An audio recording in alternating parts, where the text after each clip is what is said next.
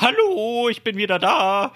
Ich habe ein Let's Play aufgenommen und auf YouTube veröffentlicht unter Sir Poopsalot. 22 Folgen, The Last of Us. Ich erschrecke mich und mache mir richtig doll in die Hose. Ich leide, ich freue mich, ich lache, ich weine.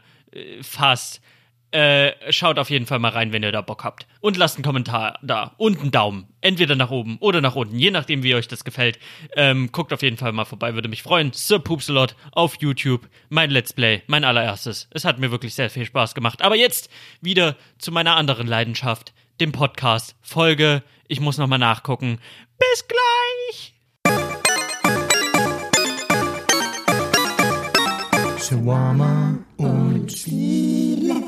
Hallo und herzlich willkommen zur 55. Folge von Shawarma und Spiele. 55 Folgen, das ist eine Hausnummer. Da bin ich auch ein bisschen stolz drauf, dass ich es bis hierher durchgezogen habe und immer noch Bock habe. Und besonders heute habe ich Bock, denn ich möchte über The Last of Us Part 2 reden, weil mich das schon die letzten Tage beschäftigt hat. Dementsprechend kurz fällt dann auch mein Shawarma-Teil aus. Äh, obwohl ich das immer ganz oft sage, es fällt kurz aus und dann rede ich doch eine halbe Stunde. Ich bin eine Labertasche. Aber das ist okay.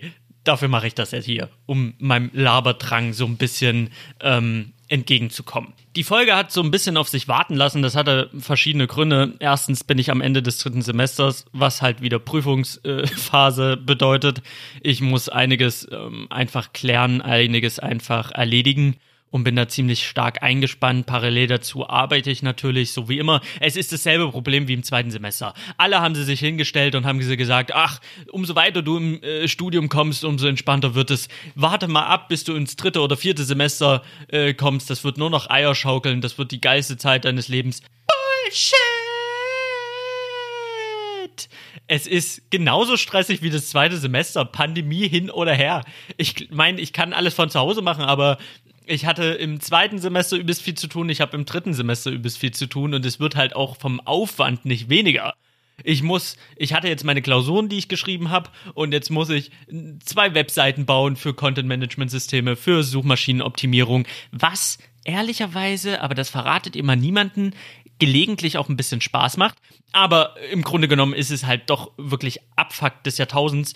Ich muss Bilder schießen, ich muss noch ein 3-Minuten-Video drehen, bearbeiten für Medien, fürs Web oder wie das Modul auch immer heißt. Ich muss auf jeden Fall noch äh, Dinge produzieren und die Liste ist schon noch lang und es ist schon noch ein Berg, den ich da verfassen muss. Ich muss auch noch eine Hausarbeit schreiben über das Thema Videospiele im Web und die Suchtgefahr, die sich daraus ergibt. Das ist eigentlich ein cooles Thema für mich, aber trotzdem, es ist Arbeit, Nebenarbeit mit Arbeit. Und dann habe ich mir noch gedacht, okay, du machst jetzt nochmal deinen YouTube-Kanal auf und machst nochmal ein Let's Play zu The Last of Us Part 2, weil ich da einfach Bock drauf hatte, mich da in Sachen Let's Play mal auszuprobieren und habe das dann auch gestartet, habe mir zu Release The Last of Us 2 geholt und habe mir gedacht, okay, du tust es auf deinem Subpupsalot Twitch-Stream stream und parallel zeichnest du es im Hintergrund auf und lädst es dann halt eins zu eins auf YouTube hoch. Das wird ja jetzt nicht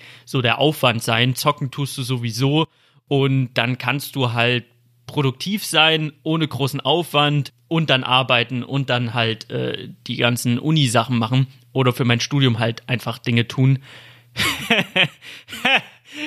Wenn es einfach wäre, dann wäre es nicht mein Leben. Es war der mega Abfuck. Ich habe Twitch gestreamt, vier Stunden lang. Es hat auch mega Spaß gemacht. Und habe halt vier Stunden lang dieses Spiel gespielt und im Hintergrund aufgenommen und dachte mir, nice, vier Stunden, die du jetzt so eins zu eins auf YouTube hochladen kannst. Und dann habe ich festgestellt, der Ton und der Spielsound sind auf einer Tonspur. Das heißt, man kann sie nicht voneinander trennen. Ist an sich auch nicht dramatisch. Das Problem war nur, dass dieses Mikrofon zu laut war und der Spielesound viel zu leise. Und wenn ich den Spielesound angehoben habe, habe ich parallel dazu auch den Mikrofonsound angehoben. Das heißt, entweder ich war viel zu laut oder das Spiel war viel zu leise. Es war eine Datei aufgenommen, die ich so nicht benutzen konnte. Und das war Tag 1 von Release. Das Spiel ist am Freitag rausgekommen. Ich saß da und dachte mir, scheiße, verdammt, vier Stunden einfach mal rausgeballert und kannst du jetzt so nicht auf YouTube hochladen. Hast ja auch einen gewissen Anspruch, es soll ja auch irgendwie cool sein.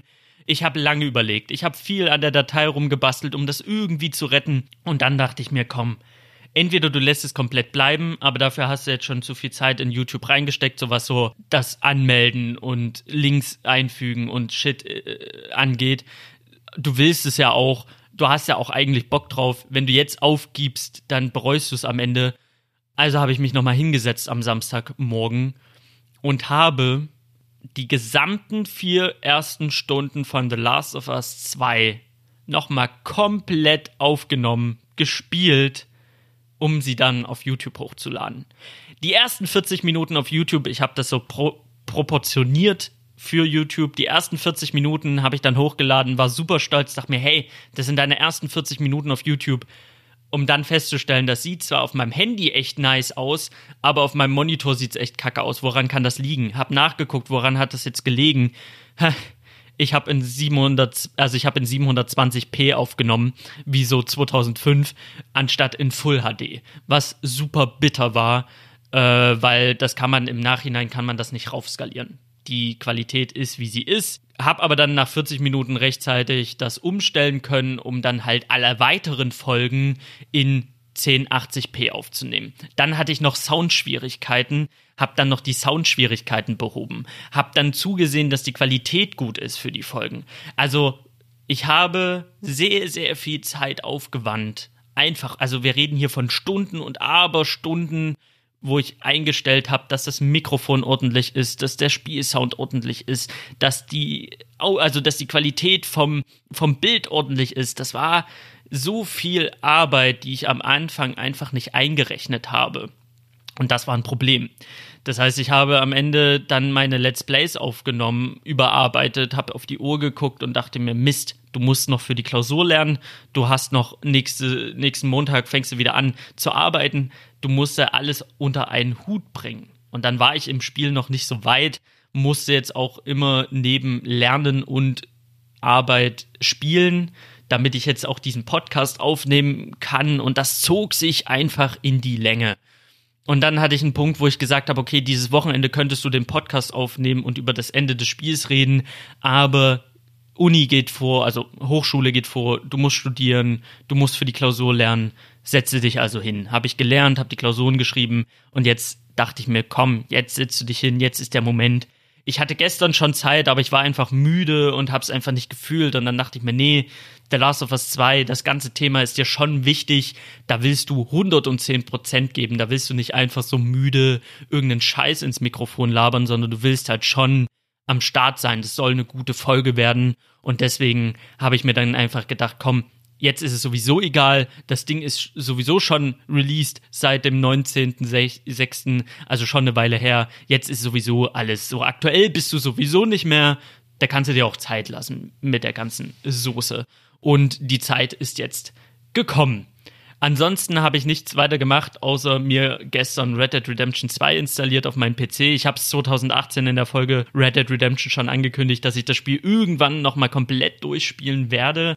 Und weil ich halt jetzt einen neuen Rechner hatte, dachte ich mir, komm, Red Dead Redemption 2, da, das willst du dir einfach holen, um mal zu sehen, was dein PC für eine Power hat.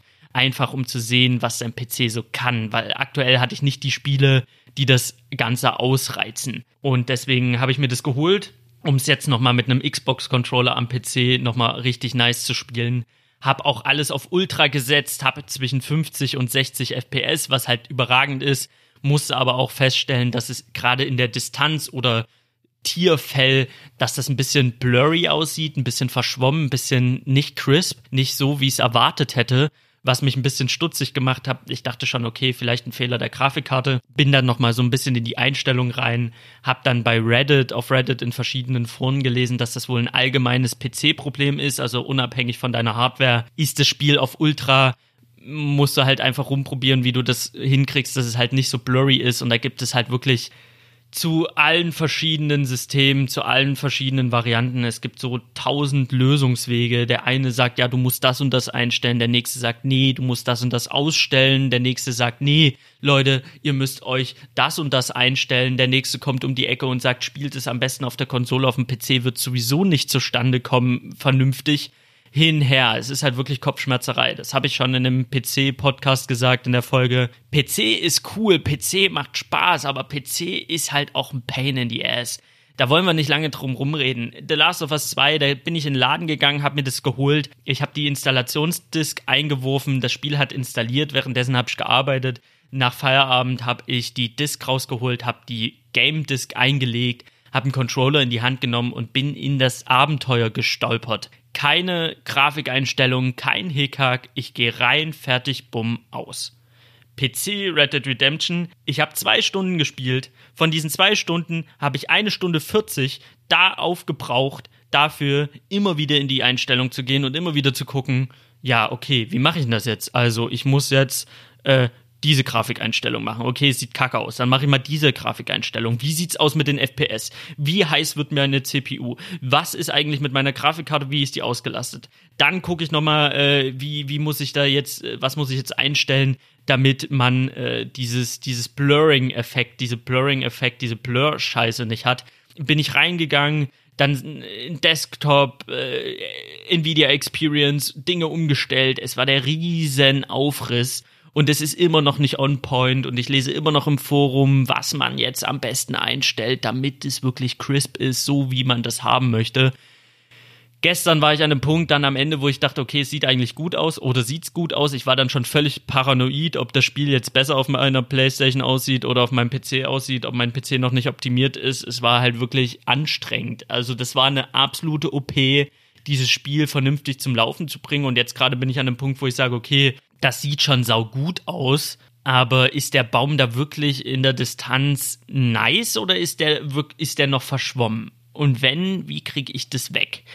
Und wie sieht es denn im Vergleich dazu auf meiner Playstation aus? Ist das jetzt ein großer Unterschied oder muss ich noch an der Grafikschraube drehen? Weil auf Ultra, das weiß ich von YouTube, ist das Spiel dann doch nochmal ein ganz kleines bisschen besser als die PlayStation 4 Variante oder auch die Xbox Variante. Das ist halt einfach der Fall und ich, ich, ich möchte das zum Laufen bringen, weil ich mega Bock habe. Ich möchte nach einem The Last of Us 2, was halt wirklich ganz viel mit mir gemacht hat, da brauche ich einfach jetzt gerade Red Dead Redemption. Ich brauche einfach das. Ich kann jetzt nicht irgendeinen Rotz spielen, das würde sich nicht richtig anfühlen. Ich brauche irgendwie ein Meisterwerk in meiner Hand, um, um so ein bisschen die Gedanken zu ordnen. Und ich brauche auch ein Meisterwerk, was sich Zeit nimmt. Ich möchte nach diesem blutigen, brutalen Ritt, der The Last of Us 2 einfach ist, möchte ich mich mit Arthur morgen einfach an See stellen oder an Fluss und ich will einfach meine Angelrude ins Wasser halten und der Natur lauschen und runterkommen. Das ist das, was ich machen möchte. Nach The Last of Us 2 ist Red Dead Redemption 2 gerade so das perfekte Spiel, was ich mir vorstellen könnte. Und dann halt bitte auf dem PC. Aber das muss ich dann erstmal vernünftig zum Laufen kriegen. Das ist halt so ein bisschen das Problem, aber das Problem hast du halt bei jedem PC-Spiel. Du gehst halt, ähm, wenn du es dir geholt hast, als allererstes in die Einstellung. Und dort operierst du rum, bis du das perfekte Ergebnis hast. Wenn du es hast, ist es super nice, aber bis dahin ist es einfach, oh boy, da hast du einfach zu tun. Und da muss man einfach sagen, das ist der Riesenvorteil von Konsolen. Da legst du den Schnulli ein und du spielst los und gut ist und gut ist. Kein Stress, hier ist das Abenteuer. Mach dir keine Gedanken um die, äh, weiß ich nicht, die Form von deinem Baum. Mach dir keine Gedanken um äh, irgendwelche Details. So, der Fingernagel ist einfach so eingestellt, dass du ihn auf die und Weise, die Art und Weise an deinem Protagonisten wahrnimmst. Da ist nichts dran zu regeln. So, das Wasser ist Wasser. Da musst du nicht erst gucken, wie kann ich die Wasserphysik und die Darstellung des Wassers in die Höhe treiben, ohne dass mein Rechner explodiert. Nein, du spielst einfach drauf los und das ist gut so. Das war so meine Erfahrung mit PCs. Dazu habe ich mir noch eine SSD geholt, eine M2 SSD, um meinen Rechner ein bisschen flotter zu machen. Das war auch ein riesen Hickhack, das zum Laufen zu kriegen ich habe versucht, irgendwie das Betriebssystem drauf zu bekommen. Dann ist mein Rechner komplett ausgegangen und ich musste ins Forum schreiben, weil mein Rechner nicht mehr anging. Und nur so ein Quatsch. Neben meinen Prüfungen auch ein Grund, wieso die Folge jetzt erst so spät rauskam. Das war schon, das war schon mittel, mittelgroßer Abfuck.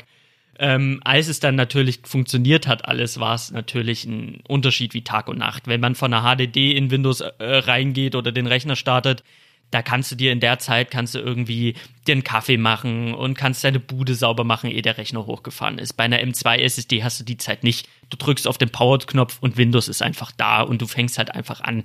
Und auch Videospiele, ich habe das Red Dead Redemption auf die SSD gepackt. Im Vergleich zum PlayStation ist es halt, wenn du auf der PlayStation Red Dead Redemption spielen möchtest, dann fängst du an, den Startknopf zu drücken, gehst ins Lademenü und im Lademenü wartest du dann. Da kannst du dir einen Kaffee machen, du kannst aufs Klo gehen, du kannst die Bäder putzen, den Boden putzen, die Küche putzen und du kannst einkaufen gehen, du kannst dir die Nägel lackieren, du kannst die Nägel aber auch wieder wegmachen, wenn du feststellst, dass das nicht so wirklich zu deinen Haaren passt. Du kannst deine Schuhe putzen, du kannst dich hinsetzen und hast trotzdem immer noch so fünf Minuten Zeit, bis es dann ins Spiel reingeht. Die SSD ist halt, bam, sie ist da. Sie ist einfach da. Kein Stress. Du kommst ins Spiel und bist da. Der Ladebildschirm ist ein absoluter Witz. Das erste Mal, als das Spiel zu Ende geladen hat, war ich so, okay, ähm, entschuldigen Sie, Mr. PC, möchten Sie nicht noch ein bisschen laden? Sind Sie jetzt wirklich fertig? Weil meine Playstation hat schon ein bisschen länger gebraucht. Aber nee, tatsächlich, das war's. SSD, kann ich jedem empfehlen. Kostet ein bisschen Geld, lohnt sich aber auf jeden Fall. In jedem Rechner. Macht das Ding einfach flotter. So, jetzt habe ich 16 Minuten gelabert. So viel zum Thema Shawarma-Teil kurz halten und dann zu The Last of Us kommen. Ich komme aber jetzt wirklich zu The Last of Us 2. Das Herzthema, was mich die letzten Tage wirklich massiv beschäftigt hat. Und ich werde einen spoilerfreien Teil machen, der wird aber nicht ganz so lange gehen, weil das, was mich beschäftigt, dann doch eher in den Spoilerbereich geht und ich möchte an einem gewissen Punkt nicht mehr darauf achten müssen, ob ich irgendwie jetzt gerade was ausplauder oder nicht. Aber fangen wir beim Urschleim an, so wie es üblich ist in diesem Podcast. Wie bin ich zu The Last of Us eigentlich gekommen? Es war 2013 oder 2012 muss es dementsprechend gewesen sein. Das heißt, acht Jahre her nach Adam Riesling bin ich zu so einer Tattoo-Messe gegangen mit dem Vater meines Neffens und der hat damals noch ähm, Videospiele gespielt und hat gesagt, er freut sich sehr auf The Last of Us, als wir uns so darüber unterhalten haben, was wir so demnächst spielen werden. Und ich habe ihn gefragt, De La, was, de, hä? Also ja, die Macher von Uncharted machen ein neues Spiel und ich habe ein Video gesehen und das sah übelst heftig aus. Ich nach Hause gegangen, habe mir das sofort angeguckt, er hat mir auch einen Link geschickt, ich mir den Trailer äh, reingezogen und dachte mir, wow, okay, das wird mega. Und ich bin dann natürlich sofort zu Release 2013, sieben Jahre ist es her, bin ich dann sofort los und habe mir dieses Spiel holen wollen. Aber auch zu Release war es überall abgegriffen. Die Leute haben das gekauft wie geschnitten Brot. Und dann war ich bei einem äh, nicht näher zu beschreibenden Spielehändler, und der hat gesagt, nee, eigentlich haben wir hier nichts mehr da, aber mir ist jemand abgesprungen für die Joel Edition. Ich habe hier die Joel Edition, wenn du willst, kannst du die haben, kostet natürlich mehr als die normale Edition. Und ich habe das einfach gesehen, dieses große Paket, wo Joel Edition drauf stand und ich wusste vorher nichts. Ich wusste nicht, wer ist ein Joel. Ich wusste nicht, was es damit auf sich hat. Ich habe einfach nur gesagt, ja, ja, ja, ja, ich hol mir das habe mir das geholt und es war dann zu meiner Überraschung einfach eine Tasche, eine große Tasche mit Branding, wo ein Artbook drinne war und das Spiel und der DLC war mit dabei, der noch gar nicht draußen war, aber man konnte halt da schon mal einen Code eingeben und hatte den dann kostenlos. Es war halt so, ein, so, eine, so eine Special Edition und ich war halt super begeistert, dass ich da so viel Glück hatte, dass der gesagt hat, okay, das ist hier restlos ausverkauft in Dresden in allen Elektronikmärkten, aber hier diese Joel Edition, die haben wir noch für dich. Und da habe ich die mitgenommen. Und dann kann ich mich noch erinnern, so ein paar Tage später bin ich auch mit einem Kumpel unterwegs gewesen, der das auch unbedingt spielen wollte und wir haben es halt einfach nicht mehr bekommen. Es war überall war es ausverkauft. Wir sind durch die Stadt gerammelt, haben das Spiel gesucht. Es war halt nicht auffindbar. Aber er wollte es halt auch unbedingt spielen. Und ich bin nach Hause gefahren und habe dieses Spiel eingelegt und habe angefangen, das zu spielen. Und ich muss sagen, die ersten 20 Minuten sind auch in die Spielegeschichte, in die Spiele-History eingegangen, als die wohl emotionalsten 20 Minuten von einem Spiel. Ich habe dieses Spiel gespielt, das Intro, und dachte mir, shit, so was hast du noch nicht gespielt. Und ich musste nach diesem Intro auch erstmal den Controller weglegen und das alles sacken lassen. Und auch das hatte ich vorher so nicht erlebt in dieser, ja, in meiner Spielehistorie. Und auch bis heute hat mich ein Intro nie so getroffen, so emotional wie dieses Intro. Ich war super hart drin und ich war völlig geflasht von diesem Anfang. Und dann habe ich weitergespielt und musste feststellen, okay, das ist Uncharted. Die Macher von Uncharted haben die DNA von Uncharted in The Last of Us einfließen lassen. Es steuert sich genauso. Du hast die gelben Wegmarkierungen. Wenn du wissen willst, wo es weitergeht, orientierst du dich an der Farbe gelb und dann siehst du irgendwie eine gelbe Leiter. Irgendwo steht äh, eine Truhe rum, die du verschieben kannst oder eine Mülltonne. Du warst eigentlich viel am Rumschieben von Mülltonnen und auf Leitern dich begeben und am Schleichen, was mir überhaupt nicht gefallen hat, weil ich mag Schleichgames halt einfach nicht. Aber da war es noch an dem Punkt, wo ich gesagt habe, okay, es macht mir dann doch Spaß oder das ist noch in einem Rahmen, wo ich sage, okay, cool, weil Stealth Games, da fehlt mir einfach die Geduld für. Ich bin eher der Typ, der dann anfängt zu ballern, was in dem Teil aber nicht möglich war, weil chronisch Munitionmangel, du musstest halt so diesen Überlebenskampf spielen. Du musstest in jeder Ecke gucken, dass du irgendwie äh, irgendwelche Gegenstände findest, mit denen du Medikamente herstellen kannst, also Medikits, wo du irgendwelche Waffen und Bomben basteln konntest und da hast du an jeder Schublade hast du geguckt, dass da Munition liegt oder Klebeband liegt oder eine Schere liegt, die du dann halt irgendwie verwerten konntest. Das war alles cool, das hat auch Spaß gemacht, aber man musste halt auch ganz einfach klipp und klar sagen, The Last of Us 1 hatte eine Schwäche, wenn man so will, und das war halt einfach das Gameplay, weil das war das Gameplay war jetzt nicht so das krasseste. Es hat schon Spaß gemacht. Man kann nicht sagen, das war ein Kack-Gameplay. Aber es war jetzt keine Dark Souls-Innovation oder hat sonderlich viele Dinge neu oder besonders gemacht. Es war schon ein Stealth Uncharted mit Horrorelementen in einer sehr, sehr kranken äh, Welt. So, das war so meine Erfahrung The Last of Us 1. Das, was mich halt wirklich weggeholzt hat wie kaum ein anderes Spiel. Das war die Story.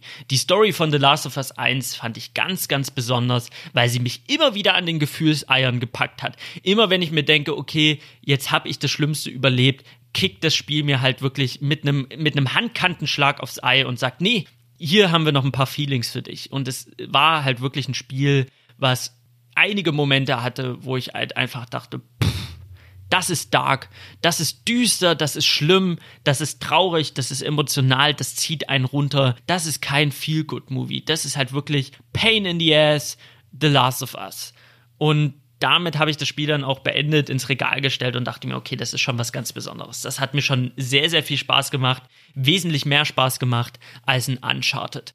Und aufgrund des offenen Endes war ich natürlich überzeugt, da wird es einen Nachfolger geben und ich habe gewartet. Sieben Jahre habe ich gewartet auf einen Nachfolger. Ich meine, vor einigen Jahren kam so ein Reveal-Trailer, wo man Ellie gesehen hat. Da wusste man schon, es wird einen zweiten Teil geben. Aber das Warten war trotzdem sehr, sehr lang. Und als dann der Release von Part 2 äh, näher kam, habe ich auch nochmal The Last of Us 1 Remastered gespielt und habe in dem Zug dann auch den DSC gespielt, weil den habe ich, obwohl er für mich kostenlos war, damals nicht gezockt, keine Ahnung. Ich hab, war dann beschäftigt mit anderen Spielen, habe den dann halt mit dem Remastered äh, nochmal nachgeholt. Ein sehr, sehr toller, sehr, sehr toller äh, DLC, der auch nochmal Ellie tiefer beleuchtet und da nochmal ein bisschen die Geschichte ausschmückt und füttert. Es war wirklich ein, eine ganz, ganz runde Sache. Und dann war ich eigentlich ready für Teil 2. Und der ja, das Embargo fiel auch relativ schnell. Das heißt, es wurden relativ schnell einfach ähm, die ersten Tests rausgehauen, ganz viele erste Meinungen und die Kritiker haben sich dann halt überschlagen vor Lobeshymnen, wie toll das Spiel ist. Und ich wollte das eigentlich gar nicht wissen. Ich wollte nicht wissen, wie toll Teil 2 ist. Aber man hat es am Rande dann doch mitbekommen, dass irgendwie 10 von 10 und 8 von 10 und 9 von 10 und Top-Bewertungen und Meisterwerk. Und da wurde aber mit den Superlativen nur so um sich geschmissen. Und ich dachte mir, eigentlich will ich das gar nicht hören. Ich will das gar nicht wissen. Und im selben Atemzug, kurz vor Release, wurden die ersten Stimmen laut von wegen, da gibt's einen Leak und das, was wir hier im Leak lesen, das gefällt uns ganz und gar nicht. Und selbst das dachte ich mir, nee, Leaks, weg damit. Ich möchte nicht wissen, was in Teil 2 passiert. Ich möchte gar nichts wissen. Ich möchte einfach in dieses Abenteuer stürzen, ohne zu wissen, ob es jetzt saugut ist oder sauschlecht oder irgendwas. Ich will meine eigene Erfahrung machen. Ich ver ich ver verdudel mich jetzt aus dem Internet und ich blende alles aus. Und das war die beste Entscheidung, die ich treffen konnte, alles auszublenden und das Spiel einfach zu spielen. Während meiner Let's Play-Zeit, dadurch, dass ich halt ein Let's Play aufgenommen habe, hat sich das Spiel auch ein bisschen gestreckt. Ich habe es halt nicht an einem Wochenende oder vier Tagen durchgespielt, so wie es eigentlich normalerweise getan hätte, sondern ich habe schon ein bisschen länger gedauert und an mir vorbei rauschten die Informationen, die User, die das haten, der ganze, ganze große Müll, der da kam, ganz viele Leute, die das Spiel abgrundtief gehasst haben und gesagt haben, das ist die größte Enttäuschung in der Geschichte von Gaming-Enttäuschungen, die ich jemals erfahren musste. Das ist das absolute Rotzspiel. Das waren so kleine Funken und Nuancen, die so überschwappten von einer sehr, sehr schlimmen Userwertung, dass die User eskalieren und sich aufregen, aber ich habe mir nie durchgelesen, worüber sie sich aufregen. Ich habe auf Reddit und auf 9gag habe ich Memes gesehen, die sich darüber beschweren, aber ich habe nie in den Kommentaren geguckt, worum geht's denn eigentlich? Ich habe nur mitbekommen, dass da ein unheimlich großer Hass auf diesem Spiel, auf dieses Spiel herrscht und ich dachte mir, okay, die also die die Kritiker feiern's ab, die User hassen's anscheinend. Was ist hier los? Was wird da noch passieren? Und während ich spiele, habe ich einfach auf diesen Moment gewartet, wo The Last of Us 2 einfach ganz, ganz schlimm wird. Ganz, ganz schlecht wird. Im Sinne von, hä, was spiele ich denn da? Im Sinne von Game of Thrones Staffel 8 schlecht. Das habe ich erwartet, nach dem, was ich so am Rande mitbekommen habe. Habe ich erwartet, dass das Spiel, dass ich an den Punkt gerate, wo ich sage, okay, das möchte ich hier nicht mehr weiterspielen, weil sowas Schlimmes im Sinne von so schlecht im was auch immer, das habe ich ja noch nie gesehen. Oder sowas Unlogisches oder sowas Dämliches. Also so wie ich Syndicate irgendwann aus der Konsole geholt habe und mir dachte, also das ist mir jetzt einfach zu dumm, das spiele ich nicht mehr weiter, das äh, langweilt mich und das ist einfach alles unlogisch, das will ich jetzt hier nicht mehr. Das habe ich das habe ich einfach erwartet, dass dieser Punkt irgendwann mal kommt, dieser Turning Point, wo The Last of Us 2 sich absolut verrennt und ganz, ganz schlimm wird. Oder schlecht einfach. Und dann läuft der Abspann und ich habe die Gewissheit, ich habe das Spiel gerade durchgespielt und ich verstehe die Welt nicht mehr. Ich habe die Welt nicht mehr verstanden. Die Emotionalität in meinem Herzen, das war das eine, aber das andere war einfach, dass ich im Abspann feststellen musste, dass das Spiel, das Spiel ist der absolute Wahnsinn. Was regt denn die Leute jetzt so auf? Was ist denn jetzt hier das große Problem? Wa wo war der Punkt, wo die Leute gesagt haben, das Spiel ist eine 0 von 10, eine 1 von 10, eine 2 von 10 oder eine 3 von 10? Also selbst wenn man nicht konform ist mit der Story von Teil 2, wenn man nicht konform ist mit, mit ein paar Gameplay-Entscheidungen, mit ein paar Sachen, die da vorfallen, selbst dann ist es keine 3 von 10 rein objektiv ist es keine 3 von 10. Was ist denn da? Was ist denn da passiert? Wo war der Punkt, wo die Leute also wieso hassen diese Leute dieses Spiel?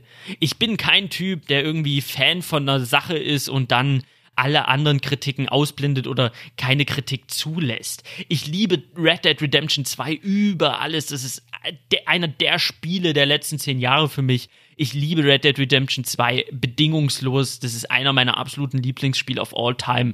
Wenn aber jemand kommt und sagt, der Anfang ist mir zu schleppend, die Steuerung von Arthur Morgan ist mir zu schleppend, das ist mir alles nichts, ich habe da nicht reingefunden, bin ich der Letzte, der sagt, also du hast keine Ahnung von Videospielen und du bist scheiße. Das würde ich niemals tun, sondern dann denke ich mir, okay, ich verstehe die Punkte, auch wenn ich sie selber nicht fühle. Also ich bin der Letzte, der aus irgendeiner Phantomhaftigkeit anfängt, eine Sache bis aufs Messer zu verteidigen und andere Meinungen nicht zuzulassen. Und trotzdem war es mir irgendwie unbegreiflich, wie man das so abhaten kann, dieses Spiel. Und ich muss auch sagen, als ich dann angefangen habe, mich mit den User-Wertungen auseinanderzusetzen und einfach mal auf Metacritics, worum der ganze Shitstorm ja am Ende so sich drehte, mir das anzugucken und mir durchzulesen, was denn das Problem der Leute ist, die halt so schlechte Bewertungen geben, da musste ich einfach sagen, nee, das kann nicht wahr sein. Da kommt ein Spiel, das vielleicht kontrovers ist, das vielleicht auch nicht perfekt ist, aber da kommt ein Spiel um die Ecke, was so besonders ist. Und die Leute, die Leute erzählen im Internet ein Mist. Die meisten Bewertungen auf Metacritic, die so wirklich unfassbar schlecht sind, sind so unfassbar nicht begründet dass es ein, fast einen schon aufregt, wenn man sich das mal reinzieht, worüber sich die Leute beschweren.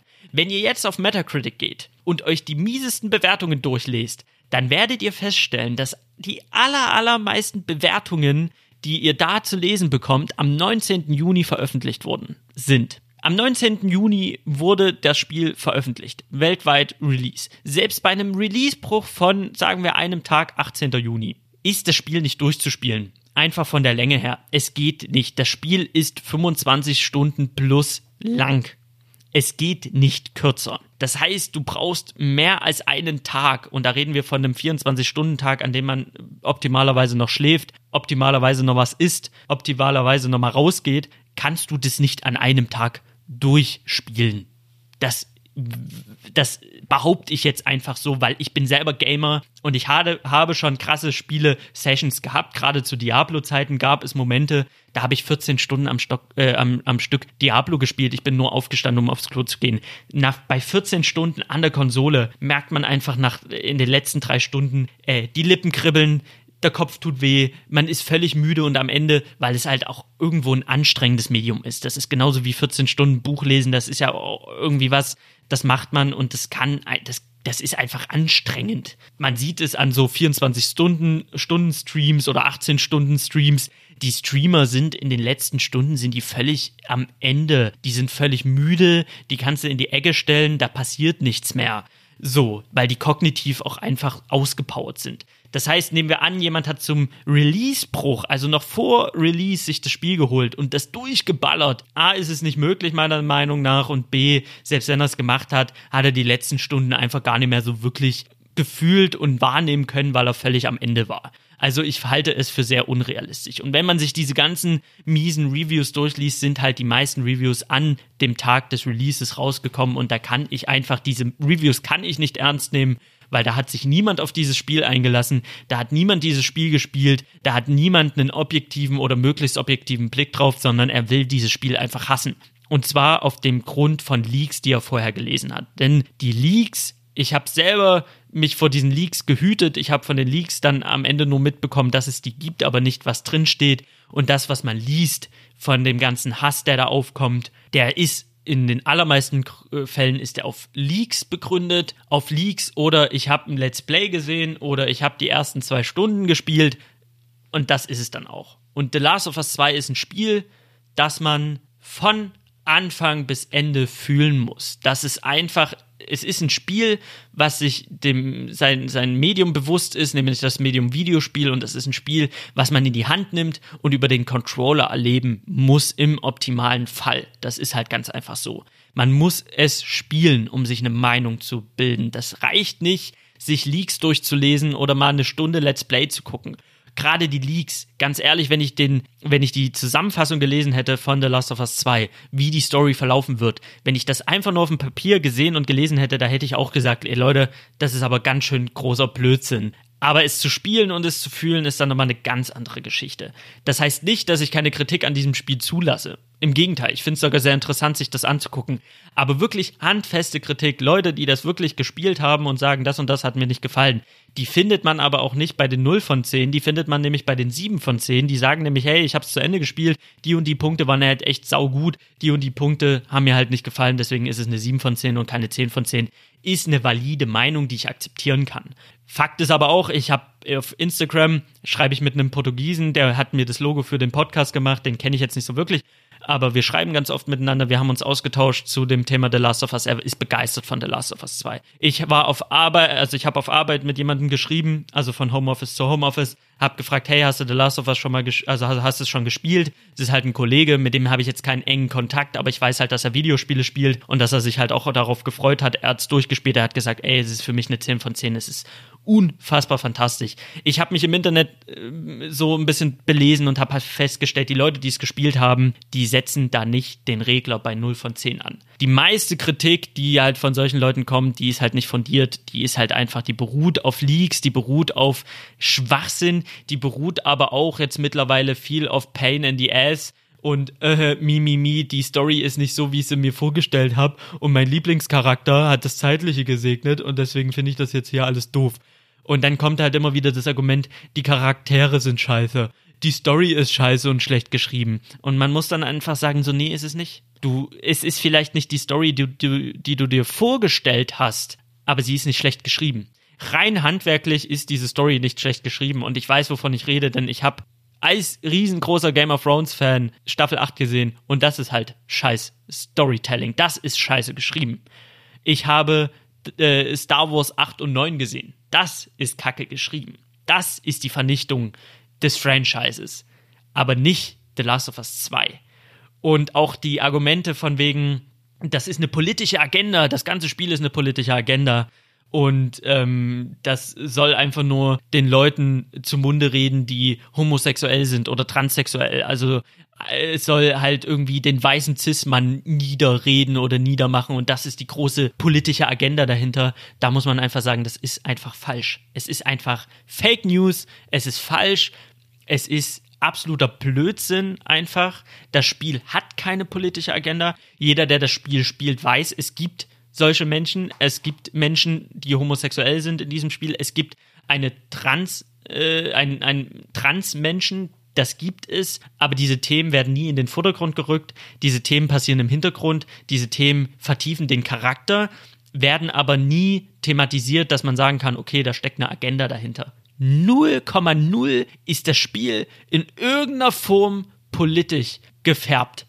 Und es ist auch keine politische Agenda, die Naughty Dog mit diesem Spiel irgendwie durchbringen möchte. Das ist einfach Quatsch. Und es ärgert mich, deswegen rede ich jetzt schon so lange über dieses Thema, was ich eigentlich gar nicht so weit ausführen wollte vor meiner eigentlichen Review. Aber ich muss es halt sagen, dieser Shitstorm auf The Last of Us 2 ist 0,0 gerechtfertigt. Es ist in Ordnung, wenn es nicht dein Cup of Tea ist. Es ist in Ordnung, wenn du es gespielt hast und sagst, ey, die und die Sachen haben mir nicht gefallen. Das ist völlig in Ordnung. Aber dieser übertriebene Hass und zu sagen, das ist das schlechteste Spiel und das ist die schlechteste Fortsetzung, das ist nicht, das ist unreif, das ist dämlich, das ist einfach eine Sache, die mich auch irgendwo ärgert, wenn ich dann auf YouTube, auf verschiedenen Kanälen lese ich dann in den Kommentaren Leute, die verunsichert sind und sagen, soll ich es jetzt noch spielen? Ich habe so viel Schlechtes gehört. Soll ich jetzt noch wirklich die 60 Euro, 70 Euro in die Hand nehmen? Und man denkt sich, das ist doch super schade. Es ist doch super schade, dass solche Vollidioten das so in so ein falsches Licht rücken. Ja, das kann ich jetzt mal vorwegnehmen. Es lohnt sich, 60, 70 Euro dafür auszugeben. Ihr werdet, ne, ihr werdet eine besondere Erfahrung haben. Vielleicht sagt ihr am Ende so, ey, es hat mir storytechnisch nicht so ganz gefallen, so, das, da waren ein paar Ecken, die haben mir nicht so gefallen, aber es ist kein, es ist keine Enttäuschung. Das ist einfach, einfach Quatsch. Und es ist einfach bitter, dass Leute sich ins Internet stellen und wegen irgendwelchen Sachen so ein auch einfach falsche Sachen streuen. Wie viel ich gelesen habe mit Achtung Spoiler, Abby ist transsexuell. Abby als Transfrau oder sie zur Transfrau zu machen oder Abby schaut die euch an, die ist so muskulös, was ist denn das für eine Frau? So, das dass, dass es halt die Kritik da in diese Richtung geht, in, in dieses sexuelle Ding das ist abartigst und da schämt man sich für diesen Teil dieser Gaming-Community. Da schlägt man die Hände vom Kopf zusammen und denkt sich, was ist eigentlich falsch mit euch? Und dann gibt's noch mal ganz vereinzelt aber die, die, die pick ich mir jetzt raus. Ganz, ganz vereinzelt gibt es dann noch die richtig krassen Psychos und Vollidioten und die schreiben dann Morddrohungen an die Synchronsprecher von Charakteren von The Last of Us 2. Charaktere, die jetzt nicht so beliebt sind. Und da haben wir einfach einen Punkt erreicht, wo man sich denkt, so, ey, ciao. Wirklich ciao. Ich finde, wenn ein Spiel rauskommt, das ist verbuggt ohne Ende. Man hat einen Haufen Geld bezahlt, am Ende spielt man fünf Stunden und es, man findet es halt wirklich, es ist halt so, ey, das ist verbuggt, es ist unspielbar, die Story ist unlogisch, das ist das absolute Rotzgame, ich muss jetzt die Leute da draußen warnen, das zu holen. Dann ist es ein verdienter Shitstorm. Und das ist halt bei The Last of Us 2 einfach nicht der Fall. Das ist einfach nicht der Fall. Und jetzt habe ich die ganze Zeit darüber geredet und mich darüber aufgeregt, aber das war mir jetzt auch wichtig. An dieser Stelle mache ich jetzt auch mal einen kleinen Cut und komme dann einfach mal zu einer spoilerfreien Einschätzung von diesem Spiel. Vielleicht auch, um mal so die Möglichkeit zu geben, äh, die Entscheidung jetzt zu treffen mit dem Kauf. The Last of Us 2 ist der direkte Nachfolger von The Last of Us 1. Es ist ein fast nahtloser Übergang und alles, was in Teil 2 passiert, bezieht sich auf Teil 1. Das heißt, es ist eigentlich unabdingbar, dass man Teil 1 gespielt hat. Das Spiel heißt auch nicht einfach nur The Last of Us 2 oder The Last of Us 2.0, sondern es ist Part 2. Es ist der zweite Teil dieser großen, langen Geschichte. Und ich habe jetzt überlegt, wie ich das Ganze ansetze, ob ich nochmal auf Teil 1 zu sprechen komme, aber ich denke, das skippe ich einfach an dieser Stelle. Teil 2 ist die Fortsetzung der Geschichte Und es geht darum, dass Ellie sich nach den Ereignissen in den ersten Spielstunden von Teil 2 sich auf dem Weg macht nach Seattle, um Rache zu üben für die Geschehnisse der ersten Spielstunden. Sehr viel mehr kann man dazu nicht sagen, sonst würde man spoilern. Deswegen gibt es ja auch nochmal einen Spoiler-Teil dann später. An sich geht man dann nach Seattle, um dann wirklich seine Rache zu üben an verschiedenen Personen. Man ist auf der Suche nach einem bestimmten Menschen, den man dann unbedingt um die Ecke bringen möchte. Und auf diesem Weg stürzt man sich in ein wunder wunderschönes Abenteuer. Das muss man ganz einfach sagen. Ich habe es auf der PS4 Pro gespielt und da fallen einem einfach die Augäpfelchen aus dem Schädel. Der Anfang im Schnee, das sieht schon alles sehr sehr schick aus, aber wenn Ellie sich dann nach Seattle begibt und das die ganze Spielwelt aufbricht, denn Seattle ist am Anfang ähnlich wie bei äh, Uncharted 4 so ein halb semi Open World Spiel also in Uncharted 4 gab es diese Afrika, dieses Afrika-Level, wo man sich frei bewegen konnte, frei erkunden konnte. Und in The Last of Us 2 ist das einfach Seattle. Man kommt in diese Stadt, die von der Postapokalypse komplett zerrüttet ist. Die äh, Gebäude sind eingefallen, ganze äh, ja Wolkenkratzer liegen einfach querbeet in der Landschaft rum. Alles ist überwuchert von der Natur und zerstört und es ist einfach eine wahre Pracht das anzugucken, dass die PlayStation 4 so alt wie sie ist, das noch zustande kriegt, das ist einfach unglaublich. Es ist wirklich, man, die Kinnlade klappt runter und man möchte sich einfach nur noch alles angucken. Und dann geht man auf Erkundungstour und man vergisst fast, weswegen man nach Seattle gekommen ist, nämlich für die blutige Rache und man erkundet dort wirklich alles. Man geht in, in eine Bibliothek oder dann äh, in eine Synagoge, man geht in verschiedene Cafés und man erkundet diese Welt und man kriegt so langsam mit durch Schnipsel wie durch irgendwelche Zeitungsschnipsel oder durch irgendwelche äh, Brief, äh, Briefe, die man findet, ergibt sich so ein Bild, so eine Geschichte hinter der Geschichte. Was ist denn in Seattle passiert? Wieso sieht's hier aus, wie es aussieht? Denn hier sieht's nicht nur nach Apokalypse aus, im Sinne von Pilzbuben rennen hier rum und fressen die Leute auf, sondern es sieht halt auch nach Krieg aus. Und man stellt dann schnell fest durch so verschiedene Hinweise, wenn man sich in der Spielwelt umguckt, da gab es eine regierungsnahe äh, Armee-Militärorganisation, die das Leben in Seattle geregelt hat, die FEDRA.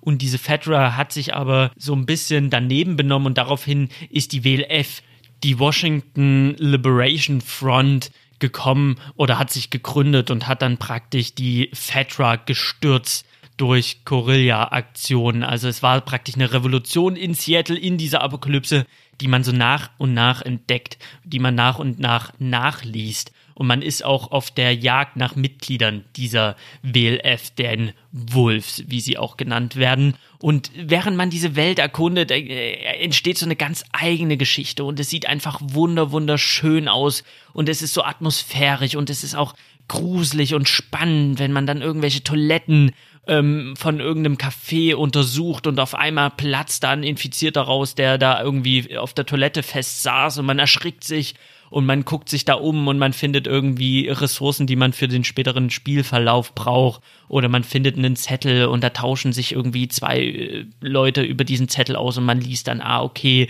in der Nähe ist ein Tresor und die Kombination für den Tresor ist das Geburtsdatum von dem und dem Typen und das sehe ich auf dem Kalender und keine Ahnung was. Also so entspinnt sich da diese Welt und es macht einfach unfassbar viel Spaß, abgesehen von der Story, diese Welt zu erkunden und es ist so unfassbar atmosphärisch, so detailliert, dass man einfach eingesogen wird. Man wird eingesogen in dieses Spiel und das, wie gesagt, unabhängig von den Charakteren, unabhängig von der Story. Und allein dafür würde ich dieses Spiel Leuten schon ans Herz legen. Und dann trumpft dieses Spiel einfach mit Innovationen auf, mit Sachen auf, die der erste so nicht zu bieten hat und die ich auch so noch nie erlebt habe in einem Videospiel. Das Spiel hat KI-Gegner, nicht nur Infizierte, sondern auch menschliche Gegner, gegen die man sich zur Wehr setzen muss, NPCs, die aber überraschend intelligent agieren und mich auch immer wieder überrascht haben während meiner während meines Playthroughs. Ich habe schon oft Spiele dieser Art gespielt. Und meistens ist es damit getan, dass man einen Stein oder eine Bierflasche oder einen Ziegel irgendwo hinwirft und dann gehen die dorthin und man kann sie von hinten abmurksen, weil sie halt einfach dumm sind. Diese Spielmechaniken, die man von früher kennt, von Stealth-Spielen, die funktionieren bei The Last of Us nicht einfach so, weil die Menschen, die einen da in die Mangel nehmen, sich absprechen, weil die intelligent und wirklich überraschend intelligent agieren. Es gibt hier und da noch ein paar Fehler. Ja, es ist immer noch ein Videospiel, aber man ist immer immer wieder verblüfft, wie schlau diese Menschen agieren und was für ein Eigenleben diese Menschen haben und wie diese Menschen sich auch untereinander unterhalten, ist einfach real. Also wenn man eine Gruppe gerade versucht auseinanderzunehmen und sich, man nähert sich dieser Gruppe, dann kann man Gespräche belauschen. Jeder Gegner, den man erledigt, der hat einen Namen und der hat auch, auch wenn man es nicht weiß, gefühlt eine Hintergrundgeschichte und auch eine Beziehung zu seinen Mitkumpanen. Äh, ganz einfache Geschichte. Ich äh, ich töte einen rücklinks mit meinem Messer und äh, mache mich dann wieder vom Acker, um nicht entdeckt zu werden. Und auf einmal findet seine Kollegin ihn und sie bricht in Tränen aus. Sie sieht ihn und ist so, oh Gott, Tom, Tom ist tot. Und dann brüllt sie und sie weint und sie schlucht. Und während sie weint und schlucht, schleiche ich mich an sie ran und steck ihr das Messer in die Kehle. Und das ist sehr brutal, das geht einem auch sehr nah, dass wirklich jeder NPC einen Namen hat und die Brutalität in diesem Spiel ist einfach unfassbar hart. Das muss man ganz einfach so sagen. Also, das ist nicht Brutalität in Form von einem Wolfenstein oder einem Doom, wo man so herzlich drüber lacht, weil es einfach so überzeichnet ist. Diese Realität, also diese Brutalität ist einfach sehr realitätsnah und das geht unter die Haut und das macht einem auch ein mulmiges Gefühl, das ist keine Brutalität, an der man sich irgendwie erfreut, ergötzt oder belustigt. Das ist Brutalität, die unter die Haut geht. Das ist wirklich nah dran. Das ist blutig ohne Ende. Äh, auch im Combat, wenn man Leuten in den Kopf schießt oder wenn man Leute erschießt, dann gehen die zu Boden, dann röcheln die ähm, oder brüllen vor Schmerz, weil man sie gerade mit einer Kugel getroffen hat. Das ist nicht einfach so, dass die umfallen wie ein paar Puppen, sondern die haben anscheinend auch ein Eigenleben. Und es tut einem fast schon leid, dass man nicht so gut gezielt hat, wenn man dann hinter irgendeiner Deckung einen Typen brüllen hört und oh Gott, oh Gott dann denkt man sich so, oh shit, hätte ich mal ein bisschen besser gezielt. Oder wenn man jemanden um die Ecke bringt und er erstickt an seinem eigenen Blut, dann ist es einfach brutal. Oder wenn man von hinten jemanden ermeuchelt und der guckt einen mit seinem, mit entsetzten, aufgerissenen Augen an und weiß gar nicht, was da gerade passiert und Ellie beißt die Zähne zusammen und ringt ihn in einem Todeskampf nieder. Das ist einfach hart to watch. Aber diese Brutalität, die wirklich unfassbar heftig ist, die fügt sich sehr, sehr gut ein in die Story, sehr, sehr gut ein in diese Spielwelt, in die man gezogen wird.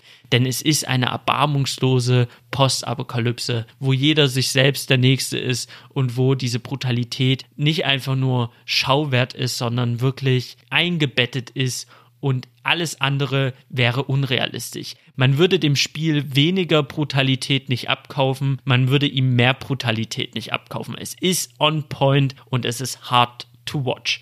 Aber es ist halt einfach, das macht es einfach so fantastisch. Die KI, die wirklich überraschend intelligent agiert, die ähm, werten auch nochmal das, das Gameplay, was er wirklich an den ersten Teil sehr stark angelehnt hat, nochmal auf. Es gibt ein paar Schreckmomente, die machten, machen das Spiel aber nicht zu einem Horrorspiel per se.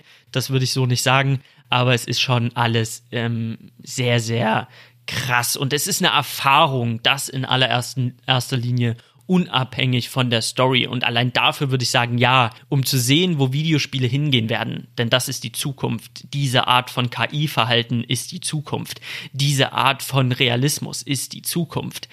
Dafür allein würde ich schon jedem empfehlen, der eine Playstation hat, sich dieses Spiel zu gönnen und dieses Spiel zu spielen. Das ist halt schon für mich Kaufgrund Nummer eins. Und dann der nächste Kaufgrund, Spoiler Fry, Fry, der Spoiler Fry, die, der nächste spoilerfreie Grund ist, dieses Spiel hat, was die Story angeht, in mir etwas gemacht, was ich in keinem anderen Spiel so erlebt habe.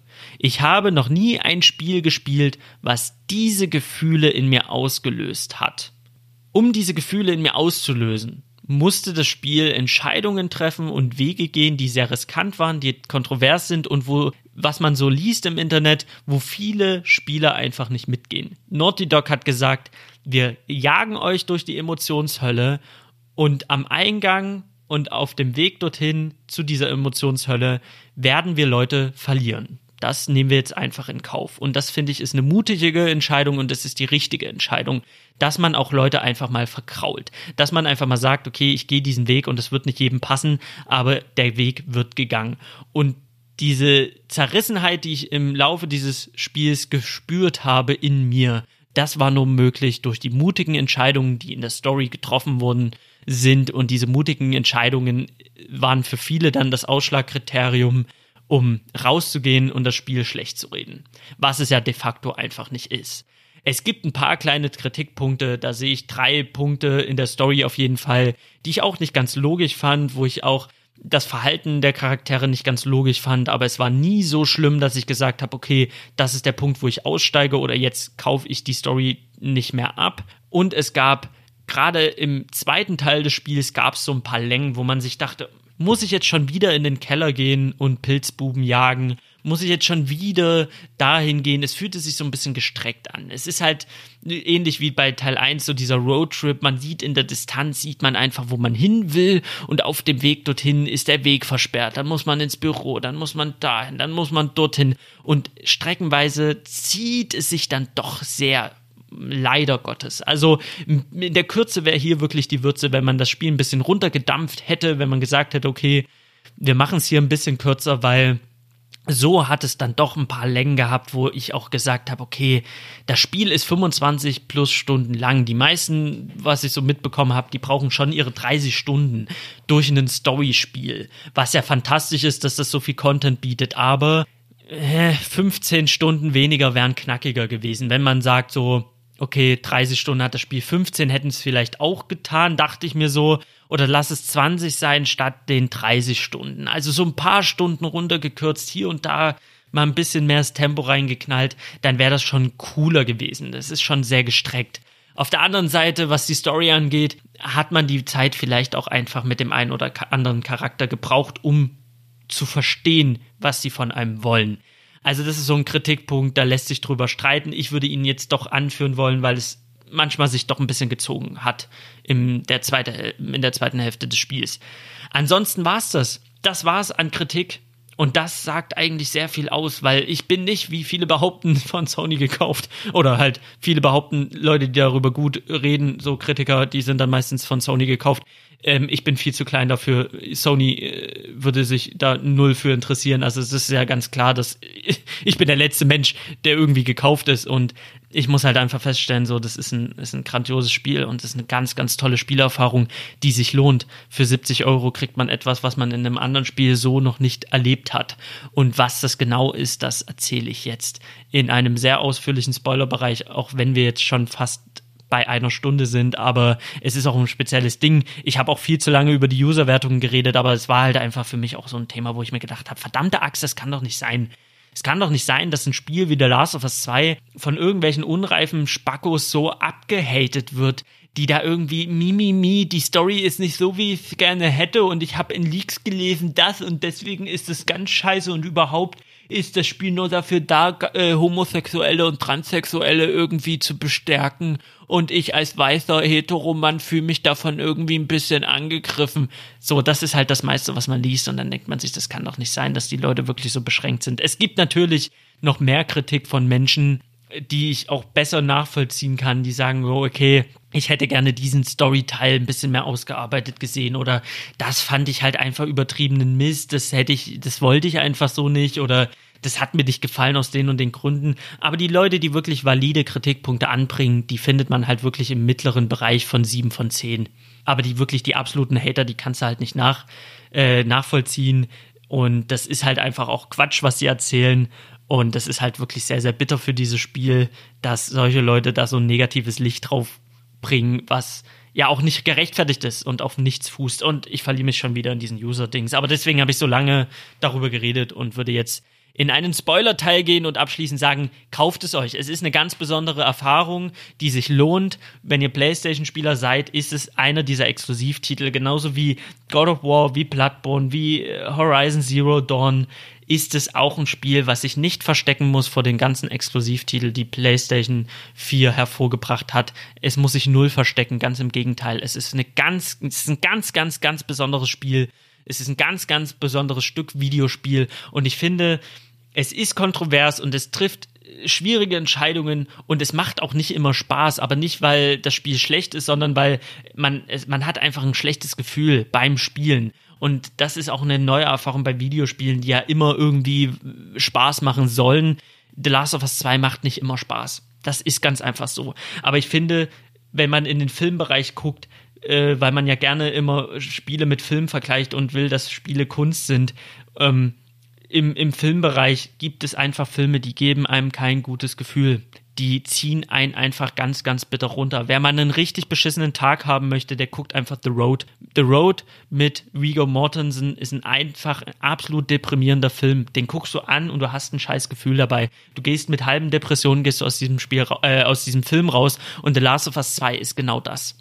Du spielst es und du gehst da nicht mit einem guten Gefühl raus du bist einfach völlig emotional am Ende und du bist geplättet und das ist halt was absolut großartiges, dass das Spiel das mich dazu bringt, dass ich anfange mit oh yes, Rache. Ich werde mich sowas von rächen. Ich habe da so Bock drauf. So fängst du an in dieses Spiel reinzugehen und es endete für mich in lass die Waffen einfach liegen. Hört bitte auf, euch abzuschlachten. Es reicht jetzt. Es reicht diese Rache-Euphorie umzukehren in ein absolutes, nee, es ist jetzt, jetzt ist echt mal gut, geht nach Hause, steckt die Waffen weg, es reicht jetzt, dieses ganze Blutvergießen, das ist so sinnlos, geht einfach heim. Dass diese Euphorie so umgewandelt wird und ins Nichts verpufft und in ein, in ein bedrückendes Gefühl verpufft, diese emotionale Wandlung, die man durchläuft in diesem Spiel, die ist wirklich einzigartig. Das ist was ganz Besonderes und deswegen ja, kaufen, kaufen, kaufen. Wenn ihr eine Playstation habt, müsst ihr das gespielt haben, um eure eigene Meinung zu bilden und achtet nicht auf die positiven Kritiken, achtet nicht auf die negativen Kritiken, nehmt den Controller in die Hand und macht eure eigene Erfahrung. So, jetzt würde ich auch den Spoiler-Teil reinhauen. Den habe ich gestern schon aufgenommen und habe irgendwie mehr oder weniger die Story von Teil 1 und Teil 2 nacherzählt, ähm, was ein bisschen aufwendig war und was auch nicht so toll zu hören ist. Deswegen habe ich alles nochmal gelöscht und würde jetzt wirklich im Spoiler-Teil stark davon ausgehen, dass alle das Spiel gespielt haben oder wenigstens ein Let's Play geguckt haben, vielleicht bei Subpupselot. Ich würde mich sehr freuen. Und auf derselben Page sind, also wissen, wovon ich gerade rede und was die Story angeht, sattelfest äh, sind. Deswegen muss ich jetzt auch nicht die Story komplett äh, detailliert zusammenfassen und erzählen, weil ich glaube, das ist auch ein bisschen lame und der Podcast geht schon eine Stunde. Und deswegen habe ich mich gestern entschieden, erstmal Pause zu machen. Heute Morgen habe ich es dann äh, gelöscht und würde jetzt halt einfach in den Spoiler-Teil reingehen. Ihr habt jetzt nochmal die Chance, wenn ihr das Spiel nicht gespielt habt, spielt, spielt, spielt, lasst euch nicht beirren und ähm, das Ganze zu pausieren und dann äh, zu hören, wenn ihr äh, durch seid mit der Story. Denn ich muss jetzt auf ein paar Spoiler eingehen, um nochmal ein bisschen meine Meinung zu forcieren in dem Bereich weil es da halt auch ein paar Punkte gibt, die ich halt nicht so cool fand, aber auch Punkte gibt, die ich ganz großartig fand, wo ich einfach weiß, dass viele User das dann halt wiederum kacke fanden. So, wo fangen wir an? Ich glaube beim großen, großen Ding von Teil 2, womit das Ganze eigentlich alles erst ins Rollen kommt. Wir wissen aus Teil 1 einfach, dass Joel sich am Ende von Teil 1 gegen die Heilung der Menschheit äh, entscheidet und Ellie rettet.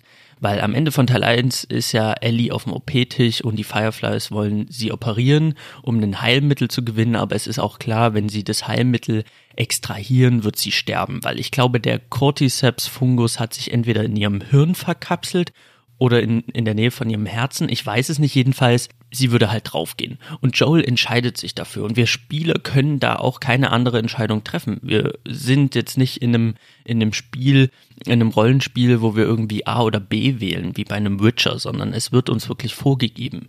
Joel ist ein Charakter, den wir spielen, aber dessen Entscheidungen wir nicht treffen. Und er entscheidet sich halt einfach dafür, Ellie zu retten. Was von Spielersicht völlig ähm, verständlich ist, weil er verliert einfach am Anfang von Teil 1 verliert er seine leibliche Tochter. Die wird erschossen mit 14. Es ist ein dramatisches Intro, was halt, wie gesagt, schon den, den Ton ansetzt, wo geht die Reise hin. Also ich finde, der erste Teil, das Intro, macht ganz klar, dass The Last of Us kein Feel-Good-Abenteuer ist wie Uncharted. Da werden praktisch so die Töne gelegt für die gesamte Reihe auch.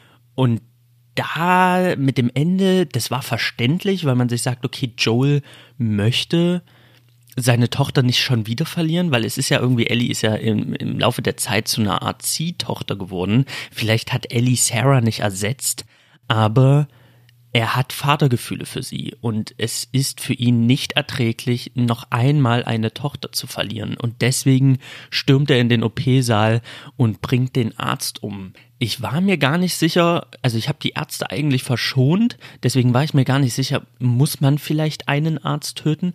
Und ich glaube tatsächlich, dass ein Arzt musst du töten. Der hat einen Skalpell in der Hand, bedroht dich und du musst ihn halt dann entweder mit dem Skalpell erstechen oder ihn erschießen. Also ein Arzt stirbt definitiv, die anderen Ärzte sind optional zu töten. Und ich habe sie bei meinem ersten Durchlauf, habe ich sie auch verschont, habe Ellie geschnappt und bin raus. Das ist die einzige kleine Entscheidung, die man treffen kann. Und dann wacht Ellie auf und er, er lügt sie an. Sie fragt ihn, hey, was ist passiert? Und er sagt, ach, die hatten gar kein Heilmittel gefunden, die konnten gar kein Heilmittel aus dir gewinnen. Und es gibt so viele Leute, die auch ähm, nicht infiziert sind oder die halt auch immun sind. Du bist gar nicht so besonders und deswegen fahren wir jetzt heim. Und er lügt dieses 14-jährige Mädchen an und man sieht ja am Ende von Teil 1 in ihrem Blick, dass sie das nicht so ganz glauben kann, was Joel ihr auftischt. Und damit endet Teil 1. Und da waren für mich zwei Dinge klar. Erstens, es wird einen zweiten Teil geben. Und zweitens, es wird nicht gut enden zwischen den beiden. Das wird hart eskalieren. Das war für mich klar. Und als ich den Trailer gesehen habe von Teil 2, gab es ja schon die ersten Stimmen, die meinten, uh, Joel ist vielleicht nur ein Geist in dem Trailer, der ist vielleicht dann schon lange tot. Der Trailer hatte dann am Ende nichts, nicht wirklich viel mit dem fertigen Spiel zu tun. Und für mich war aber auch klar im zweiten Teil, Joel wird höchstwahrscheinlich draufgehen. Und ich habe mich nicht spoilern lassen und ich habe keine Leaks gelesen. Ich bin ja wirklich unbefangen in dieses Abenteuer Teil 2 reingegangen und trotzdem, auch wenn ich es vermutet habe, hat es mich hart, hart getroffen.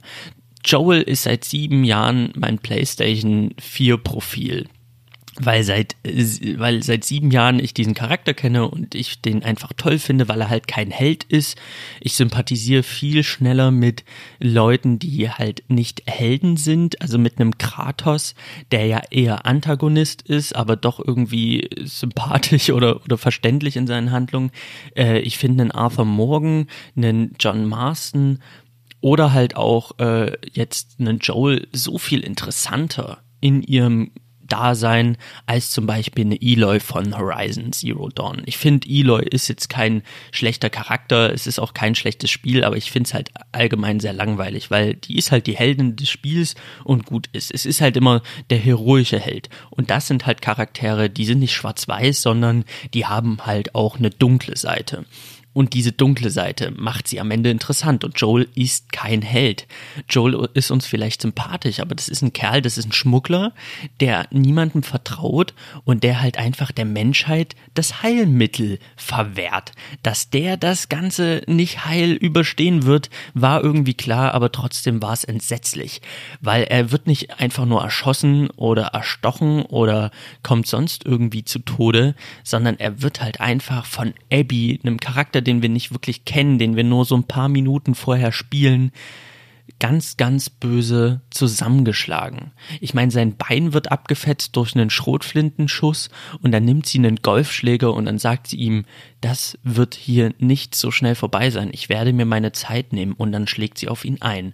Und wenn Ellie zu dieser Szenerie dazustößt, sieht sie diese ganzen Menschen, die um, um Joel herumstehen und Joel liegt blutend am Boden und ihm fehlt ein Stück Ohr und er ist völlig deformiert und angeschwollen, weil dieser Golfschläger mehr als nur einmal in sein Gesicht gelandet ist. Er ist wirklich völlig am Ende. Er wurde gefoltert, zu Tode gefoltert. Er kann kaum noch atmen. Aber er atmet noch und er sieht noch Ellie und Ellie sieht ihn und dann schlägt Abby das letzte Mal drauf und es spritzt sogar noch Blut und ein Stück Gehirn klebt am Golfschläger und es ist halt einfach für so einen Charakter, den man in Teil 1 so lieb gewonnen hat, ist es einfach ein sehr, sehr bitteres Ende.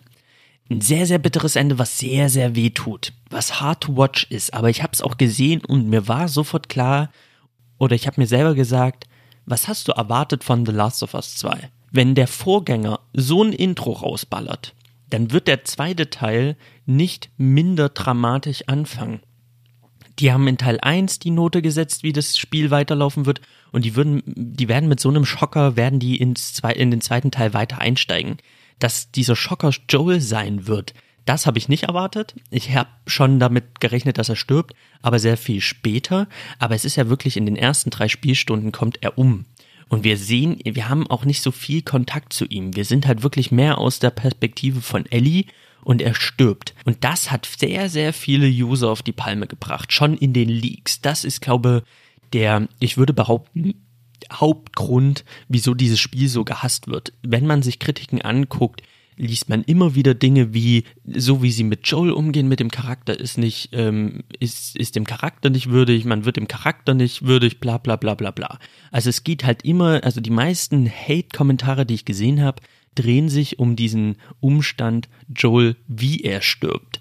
Und da muss ich einfach sagen, das kann ich null nachvollziehen. Und ich finde es halt auch ein bisschen albern und unreif, wenn man halt wegen einem Charaktertod ein ganzes Spiel so abhatet. Ich finde, es hat mich emotional auch getroffen, aber ähm, ich meine, ich glaube, mit, mit 16, 17 hätte ich das Spiel auch beiseite gelegt und hätte gesagt, nein, nicht mein Joel. Aber mittlerweile bin ich erwachsen und es ist halt eine Story und es ist auch eine Story-Entscheidung und man sieht ja irgendwie von außerhalb drauf. Und natürlich hat es wie getan, hat es mich getroffen. Natürlich war es ein emotionaler Verlust, weil es ist nun mal Joel, es ist ein liebgewonnener Charakter. Aber vielleicht habe ich auch zu viel Game of Thrones geguckt, um jetzt noch so butthurt zu sein. Und ich frage mich auch, die Leute, die halt so das Ganze kommentieren und das so ganz schlimm finden, äh, wie gucken die Game of Thrones? Weil viele sagen, ja, wie er gestorben ist, ist voll, voll unnötig und das wird dem Charakter nicht gerecht. Was haben die gewollt? Haben sie gewollt, dass er irgendwie im Kampf gegen eine riesige Zombie-Horde zu Tode kommt oder dass er in einem epischen Kampf äh, zu Tode kommt? Das ist, Ned Stark ist auch nicht in einem epischen Kampf zu Tode gekommen. Den haben sie einfach auf dem Marktplatz geköpft und gut ist. Und dass diese, diese absolute Brutalität, diese Härte und dieses, dieses wirklich fast forward zum Punkt kommen, dass es keinen großen Dialog gibt, es gibt keinen großen Kampf, es gibt kein Hey, na moin, sondern er wird halt einfach umgebracht und gut ist. Und er wird auf brutale Art und Weise umgebracht und das ist halt auch alles wichtig, damit der Spieler diesen Hass entwickelt und sie sagt, diese ganzen Bastarde, die jetzt um Joel herumstehen, ich hol mir jeden einzelnen und ich werde mich rächen. Es ist ja diese Immersion, die das Spiel schaffen möchte. Man möchte das Spiel möchte ja, dass man diesen Hass auf diese Gruppe und auf Abby entwickelt und sich denkt, das, was sie mit Joel gemacht haben, das zahle ich den heim. Zahn um Zahn und am besten noch mit Zinsen. Und das ist ein wichtiger Punkt, mit Zinsen zahle ich den das heim. Jeder Einzelne wird dafür büßen, was er da gerade tut. Ich finde die Hinführung vom Spiel an sich finde ich problematisch. Da ist auch mein erster Kritikpunkt an dem Spiel. Joel rettet Abby vorher, er kennt sie nicht, sie ist in Gefahr, sie wird von einem Infizierten angefallen, er rettet sie mit Tommy zusammen und sie fliehen dann erstmal. Und sie wissen nicht, Abby weiß nicht, dass gerade Joel vor ihr steht und sie ihn eigentlich die ganze Zeit sucht und töten will. Und Joel weiß natürlich auch nicht, dass sie es auf ihn abgesehen hat. Und sie sind unterwegs und es gibt einen Schneesturm und dann sagt sie, hey, ich habe hier eine Gruppe in der Nähe, wie wär's, wenn wir da halt einfach äh, hingehen? Weil sie stellen sich dann gegenseitig vor, sie sagt, hey, ich bin Abby, er sagt, hey, ich bin Joel. Und dann weiß sie, okay, das ist der Typ, den ich suche, das ist der Typ, den ich umbringen möchte. Und dann sagt sie, hey, ich habe hier eine Gruppe in der Nähe, lass uns da mal hingehen, da sind wir in Sicherheit.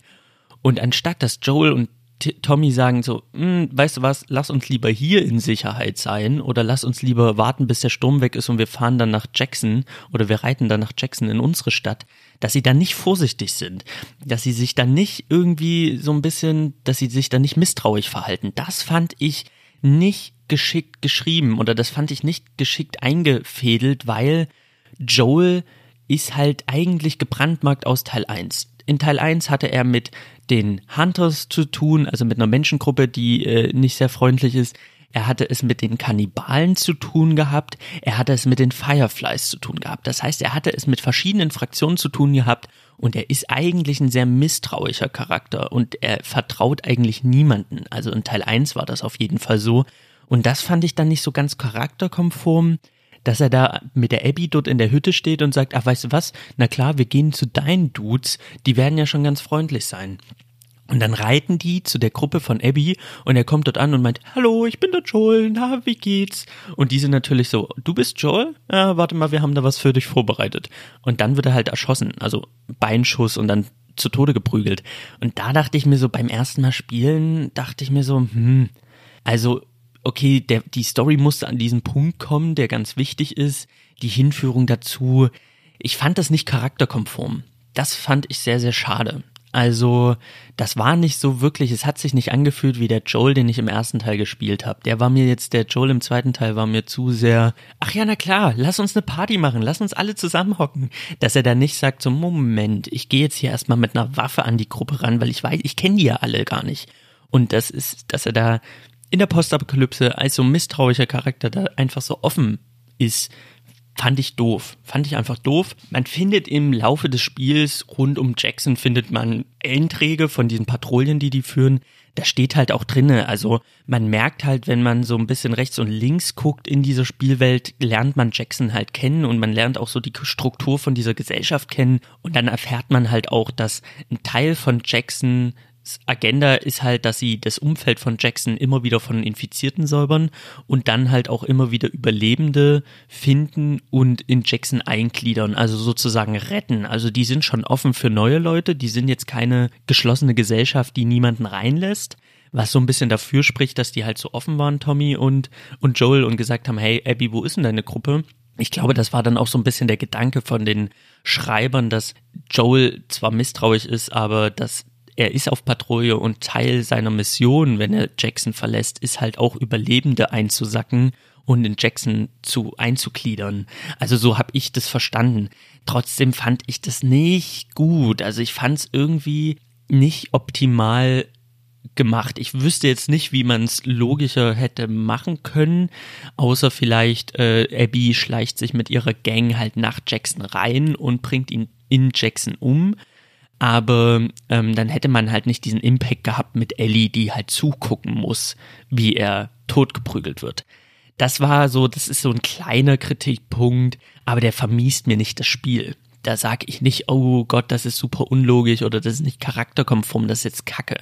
Sondern das ist halt so einfach so. Und der Tod von Joel ist so, so wichtig für die gesamte Story. Und natürlich tut's weh erstmal, aber ich sag mir immer, das ist halt wie bei Game of Thrones. Ähm, das Ende von Ned tut weh. Die blutige Hochzeit und es ist vom Gefühl her, wenn Joel da einfach aus nichts umgebracht wird, es ist halt wirklich ein Schockmoment. Niemand sieht es voraus. Auf einmal knallt die knallt die äh, Schrotflinte durch die Gegend. Es ist so urplötzlich, es ist so brutal, es ist so blutig, es erinnert so sehr an die blutige Hochzeit, so vom Impact, vom emotionalen.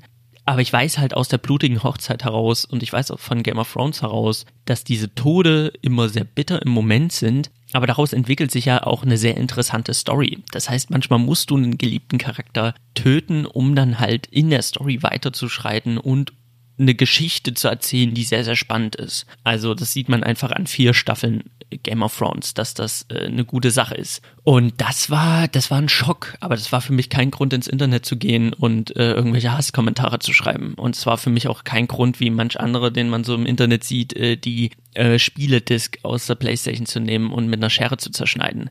Oder irgendwie äh, Synchronsprechern zu schreiben, dass man sie umbringen möchte. Also das ist halt einfach so, Leute, das ist ein Schockmoment, den man übersteht und dann geht's halt weiter in der Story. Ich fand dann auch diese ganze Beziehung zwischen Ellie und Dina, wie sie nach Seattle reiten. Ich persönlich hatte nicht so ganz Bock auf Dina, weil ich mir dachte, okay, Dina ersetzt mir jetzt hier nicht den Joel. Ich wäre lieber mit Ellie alleine losgegangen, aber das Spiel schafft es ja, dass Dina sympathisch ist und auch nie aufdringlich nervig. Es ist jetzt nicht so, dass ich irgendwie denke, boah, könntest du jetzt bitte einfach wieder nach Hause gehen, ich würde das gerne alleine machen oder geh mir nicht auf den Sack, das passiert ja nicht. Dina ist zwar mit dabei, aber sie ist nie ein nerviger Charakter. Sie hilft auch manchmal mit. Also das ist dann auch schon wieder an der recht schlauen KI, dem der schlauen KI verschuldet, dass wenn ich irgendwie in Bedrängnis bin, dann eröffnet sie das Feuer und dann tötet sie halt auch mal jemanden, der mich irgendwie bedrängt. Also sie ist auch ein hilfreicher Charakter. Sie ist, sie steht nicht im Weg rum. Das funktioniert für mich alles. Das ist eine schöne Sache und auch die Beziehung Ellie und Dina, die wirkt nie forciert. Das wirkt nie wie eine Propaganda von irgendeiner, weiß ich nicht, ähm, homosexuellen Community, die jetzt sagt, okay, das ist jetzt Usus oder schaut her, die sind lesbisch. Das ist nie der Fall. Man, es ist nie eine politische Agenda zu spüren, sondern du hast halt einfach diese zwei Frauen, die sich lieben, die gemeinsam auf diese Reise gehen und Dina will natürlich Ellie unterstützen und Ellie will Rache. Sie will einfach diese Leute in die Finger bekommen und Joel rächen. Das ist ihre große Mission. Und das macht sie ja wirklich konsequent. Jeder, den sie, jeden, den sie begegnet von dieser Gruppe, der wird ja gnadenlos niedergemacht. Denn der eine kriegt irgendwie das Messer in, in den Hals wo sie ihn da irgendwie zu Tode meuchelt und er an seinem Blut erstickt. Dann haben wir die Nora, die einfach von Ellie mit der Eisenstange bearbeitet wird, ähnlich wie Joel bearbeitet wurde. Also sie quält Nora, um zu erfahren, wo Abby ist. Und man sieht halt einfach, die Ellie, die hat no chill. Die ist auf einer absoluten blutigen Rachentour unterwegs und die macht keine Kompromisse. Und man sieht halt diesen Charakter, das Mädchen, was man irgendwie in Teil 1 gespielt hat, das ist halt jetzt eine blutrünstige Frau. Und je länger diese Rache geht, umso heftiger wird's eigentlich. Also sie geht auf diese Rachetour und sie wird streckenweise, es ist halt echt monströs, wie sie die Leute umschnetzelt, wie sie die Leute auf eine Brutalität ähm, um die Ecke bringt, was irgendwo die ganze Zeit verständlich ist. Die ganze Zeit ist ja der Spiel auf Seiten von Ellie. Man ist so, ja, die haben das verdient. Gerade wenn Nora ihr ins Gesicht grinst und sagt, ey, ich manchmal habe ich noch die Schreie von deinem Joel im Kopf und äh, es ist mir eine wahre Freude, die zu hören. Oder mit Freuden denke ich daran, wie sehr er gelitten hat. Und man denkt sich so, was ist denn dein scheiß Problem? Weil man weiß ja nicht, wieso die das getan haben. Man weiß nur, dass es anscheinend eine absolute Freude und ein absolutes Fest war für die. Und deswegen nimmt man den Eisenschläger und deswegen prügelt man Nora zu Tode, weil man sich so denkt, so, was bist denn du für eine blöde Kuh? Was ist denn bei dir kaputt? So, man hat ja diesen, die ganze Zeit die Sicht von Ellie und die ganze Zeit diesen Hass auf diese Gruppe, die Joel um die Ecke gebracht hat. Und das ist halt ganz, ganz massiv. Ich meine, in der Reise kommt dann auch noch, man ist dann noch auf der Suche nach Tommy, der sich natürlich auch rächen möchte. Dann kommt noch der neue Charakter Jesse, der mit Dina ein Verhältnis hatte, aber jetzt nur noch der Ex-Freund ist. Der ist dann auch noch am Start. Man hat auch eine gewisse Spielsequenz mit Jesse, ich muss aber sagen, Jesse ist mir nicht so wirklich ans Herz gewachsen. Jesse war ein sympathischer Charakter. Das Spiel wollte ihn mir auch in den kurzen Stunden mit ihm so ein bisschen näher bringen. Das hat für mich teilweise funktioniert. Ähm, aber ich muss auch sagen, so Jesse und Dina wurden jetzt keine neuen Joels. Und das wurde jetzt auch nicht so, boah, das wurden jetzt auch nicht meine Favorite-Charaktere. Ich habe die kennengelernt, die waren mir sympathisch, die waren auch nie schlecht geschrieben, die waren nie nervig, die waren nie anstrengend die waren halt da, die waren auch ganz cool, aber es waren jetzt, war jetzt nicht so, dass ich mir dachte, boah, die beiden, das ist es jetzt. So, das sind jetzt so meine neuen Favorite-Charaktere.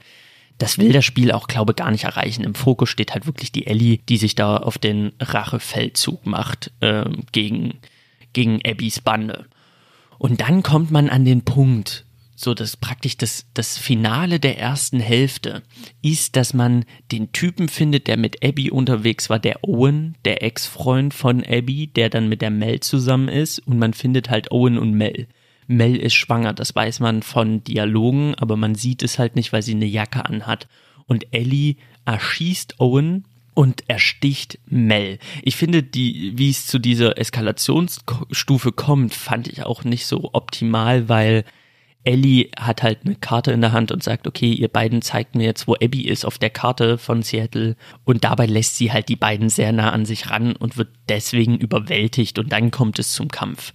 Und da dachte ich mir so, okay, wenn du Leute mit einer Waffe bedrohst und die dann so nah an dich ranlässt, zwei Leute musst du davon ausgehen, dass einer nach deiner Waffe greift. Gerade solche ausgebildeten ähm, Ex-Fireflies slash Wolves, also WLF-Typen, das war irgendwie für mich so, oh, jetzt kommt es schon wieder so, sie lässt halt die Leute schon wieder so nah an sich ran, muss eigentlich meiner Meinung nach nicht sein.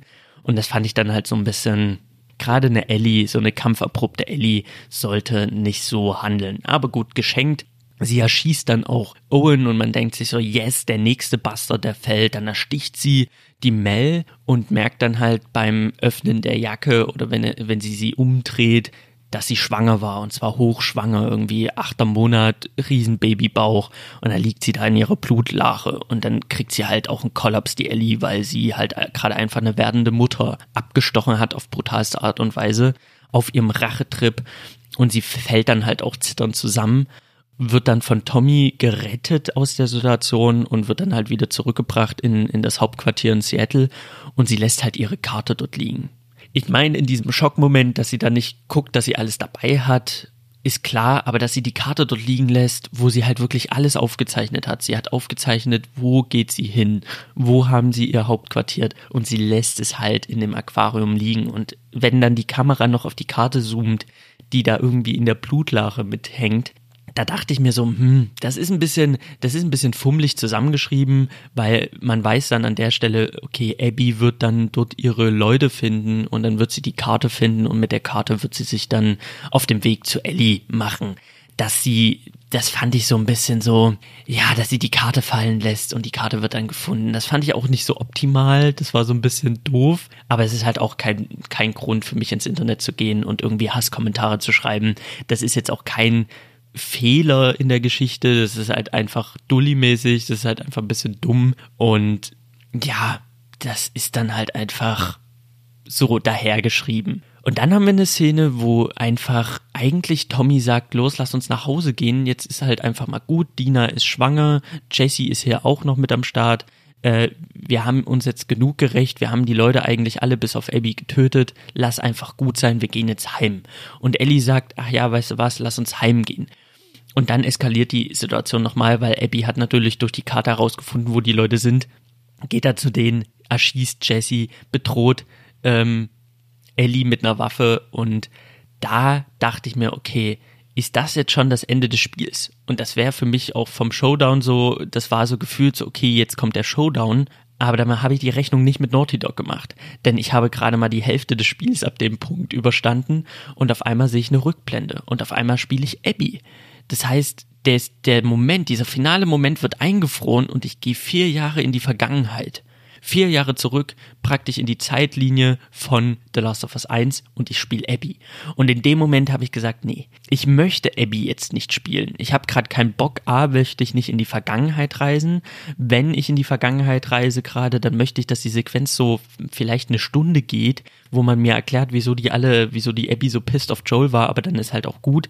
Ich möchte aber jetzt nicht lange in der Vergangenheit rumreisen. Ich möchte schon wieder an den Ausgangspunkt. Ich möchte jetzt wissen, wie es zwischen diesen beiden Charakteren ausgeht. Was ist mit Abby? Was ist mit Ellie? Und das verwehrt mir das Spiel. Ich gehe vier Jahre in die Vergangenheit. Ich muss Abby spielen. Es macht mir am Anfang auch keinen Spaß weil Abby ist halt einfach der Hasscharakter schlechthin. Sie hat Joel umgebracht. Ich habe keinen Bock. Ich wehre mich innerlich so ein bisschen dagegen, sie zu spielen. Ich habe es dann doch gemacht wegen dem Let's Play und man sich denkt so, okay, ich will ja auch wissen, wie es in der Story weitergeht. Und dann spielt man Abby und das erste, was man erfährt, vier Jahre in der Vergangenheit, sie war die Tochter des Arztes, der Ellie operiert hat. Und Joel kommt in den OP, erschießt Abbys Vater, nimmt Ellie und verpisst sich. Und Abby kommt in den OP und sieht halt ihren Vater blutend am Boden liegen. Und das war ein Punkt, wo ich gesagt habe, okay, jetzt habe ich hier einen Grund. Das ist jetzt vielleicht nicht der ausgefuchsteste Grund, so es ist halt ganz Classic Rache. Joel hat ihren Vater umgebracht, deswegen rächt sie sich auf diese brutale Art und Weise an Joel. Aber es war auch ein Moment, wo ich dachte, okay, das verstehe ich. Ich verstehe das, weil, wenn man sich überlegt, in einer Welt, wo es keine Justiz mehr gibt, die für Gerechtigkeit sorgt, es gibt ja keine, kein System mehr. Und da ist ein Typ, der meine Mutter erschießt, ey, da müssen wir uns einfach mal die Frage stellen, wenn wir die Gelegenheit haben, mit einem Golfschläger diese Person zu bearbeiten, würden wir es tun? Und ich glaube, die menschlichste Reaktion ist halt einfach, und da sind wir halt einfach alle Biester innerlich. Ich glaube, die meisten würden den, den Golfschläger einfach schwingen auf diese Person. deswegen ist es, es ist natürlich für uns nicht so nahbar, weil wir kennen weder den Vater noch kennen wir Abby. Wir sehen nur die Szenerie. Wir können natürlich nicht so ganz damit ähm, sympathisieren. Wir sind jetzt nicht sofort auf Abbys Seite. Es zeigt halt, was passiert ist und man versteht es so in einem Ansatz und sagt, okay, das ist bitter gelaufen. Joel hat es eigentlich schon verdient, auf den Sack zu bekommen. Und wenn ich ehrlich zu mir selber bin, in dieser Welt ohne Justiz, die Gerechtigkeit äh, ausübt, mit einem Golfschläger in der Hand, äh, hätte ich es vielleicht auch gemacht? Das ist so die Frage, die man sich stellt. Und dann versteht man, man sympathisiert nicht sofort, aber man versteht, wieso sie es getan hat. Und ich fand ab diesem Point das ganz, ganz krass Interessante. Man hätte an diesem Punkt hätte man alles drehen können. Weil hätten wir in Teil 1 nicht Joel gespielt und Ellie, sondern wir hätten Abby und ihren Vater gespielt, dann hätten wir in Teil 1 äh, am Ende die Situation gehabt, dass ein alter Mann in den OP kommt und einen unserer Hauptcharaktere erschießt, den Vater von Abby.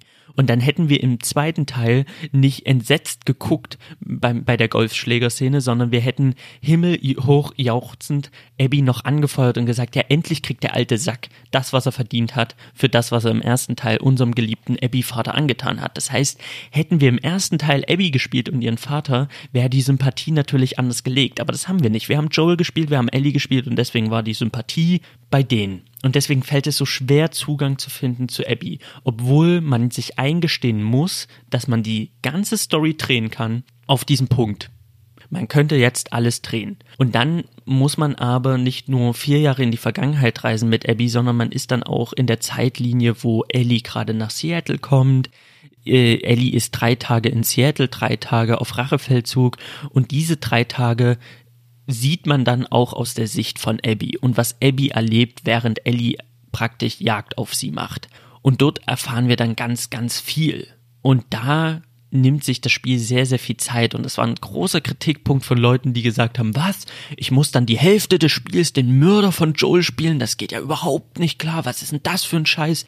Und da muss ich einfach sagen, in einem Leak gelesen ist das Schwachsinn. In einem Leak gelesen macht das einen sauer. Aber wenn man spielt, wenn man den Controller in der Hand hat und man ist gezwungen, Abby zu steuern, um den Abstand zu sehen, hat man diese Immersion. Man wird reingezogen in das Abenteuer und man hat über den Controller die Connection zu Abby, ob man will oder nicht.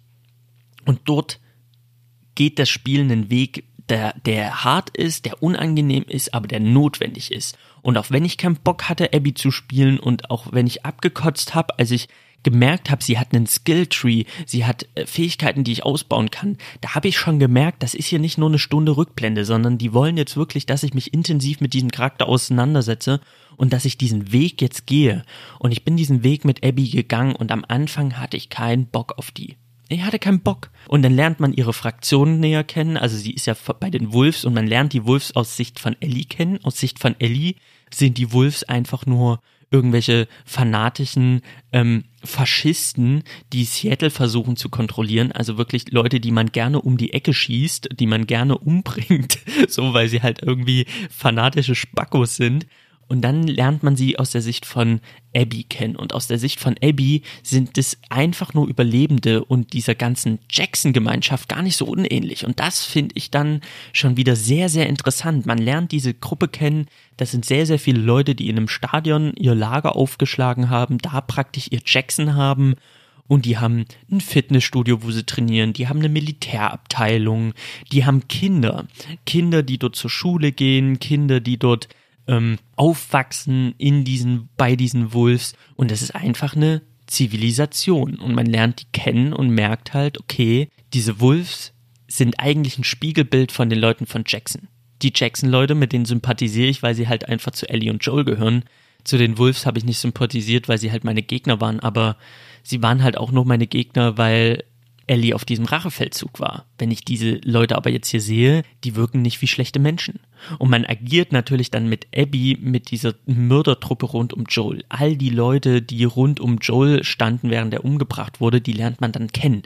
Und auf einmal merkt man so, das sind keine blutrünstigen Monster, sondern das sind halt einfach Überlebende, die Abby geholfen haben, weil Abby eine Freundin war. Und wenn man sich dann in dieses Setting reinversetzt und sich das überlegt, man ist in der Postapokalypse, es gibt keine Gesetze mehr und da ist halt jemand, der hat einen geliebten Menschen verloren, einen Freund und dieser Freund oder diese Freundin sagt, hey, gehst du mit mir auf diese Reise, hilfst du mir, meinen Vater zu rächen? Wer sagt da nein, so, nee, mach das mal alleine, so, dann sagt man ja klar, ich, ich komme mit, ich begleite dich, ich halte dir die Hand bis zu diesem Moment, so, ich bin, ich bin für dich da, weil du meine Freundin bist. Das kriegt man in diesem Moment dann halt einfach raus. Man, man lernt diese Leute kennen und merkt halt, das sind keine blutrünstigen Monster, sondern es sind Überlebende. Genauso wie die Überlebenden in Jackson. Und auf einmal werden diese Charaktere menschlich. Auch die Wolves werden auf einmal menschlich. Auf einmal merkt man, man sieht die andere Seite der Medaille. Und zwar sehr, sehr deutlich und sehr, sehr ausführlich. Und man lernt auch Mel kennen, die eine angehende Ärztin ist, die eigentlich echt eine liebe Frau ist. Und man weiß einfach ab diesem Moment, wo man sie kennenlernt, Ellie sticht sie ab. Und wir lernen Owen kennen, ein ganz, ganz toller Charakter, der einfach die Nase voll hat vom Blutvergießen, der die Nase voll hat von diesem ständigen Kampf mit den Wolves gegen diese fanatischen religiösen Heinis, die Skars.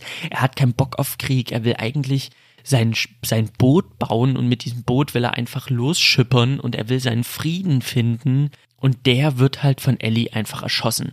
Und Owen ist auch ein Typ, er hat zwar ein Verhältnis mit, mit Mel, aber er liebt halt Abby. Er will halt mit Abby zusammen sein und er hat eine ganz, ganz starke Bindung zu Abby. Und die haben auch Streitgespräche, wo halt klar wird, dass diese Sache mit Joel, das ist nicht einfach äh, eine große Party für die gewesen, sondern das ist halt wirklich diese, dieser Mord an Joel beschäftigt die ganze Gruppe. Es gibt Leute, die sind damit cool, die sagen so, okay, wir mussten das tun. Es gibt aber auch Leute, die sagen, ich kann mit Abby gerade nicht reden, weil das, was sie mit Joel gemacht hat, war schon überzogen. Es gibt Owen, Owen, der sagt so, du bist besessen von deiner Rache in der Rückblende, so wo, wo klar wird, so, okay, die finden halt nicht in einer glücklichen Beziehung zusammen, weil sie nicht aufhören kann, Joel zu jagen. In der Gegenwart merken wir dann, okay, es ist halt auch, er konfrontiert sie ja auch und sagt, hey, soll ich jetzt auch losgehen und meine Eltern töten? So, und das macht sie auch wütend, dass er das anspricht und man merkt halt einfach, so wirklich cool sind die mit der ganzen Joel-Geschichte nicht. Sie wissen, Abby weiß, okay, sie musste das tun, aber auch an Abby merkt man irgendwie, nagt das ganze Ding an ihr, dass sie jemanden mit einem Golfschläger umgenudelt hat das ist an ihr nicht einfach vorübergezogen. Das ist auch der Grund, wieso sie sich um Yara und um, ähm, um, um Lev und Yara kümmert, weil die beiden halt einfach, sie will halt wieder Gutmachung machen. Sie will eine Redemption für all die Taten, die sie gemacht hat. Und ich bin mir fast sicher, es geht da auch um die Tat mit Joel. Sie hat Joel getötet, sie hat ihn aber auch gefoltert. Sie hat viel Scheiß erlebt, sie hat ständig Albträume, sie ist völlig am Ende und sie muss sich halt jetzt um diese Kids kümmern, um so ein bisschen innerlichen Frieden zu finden.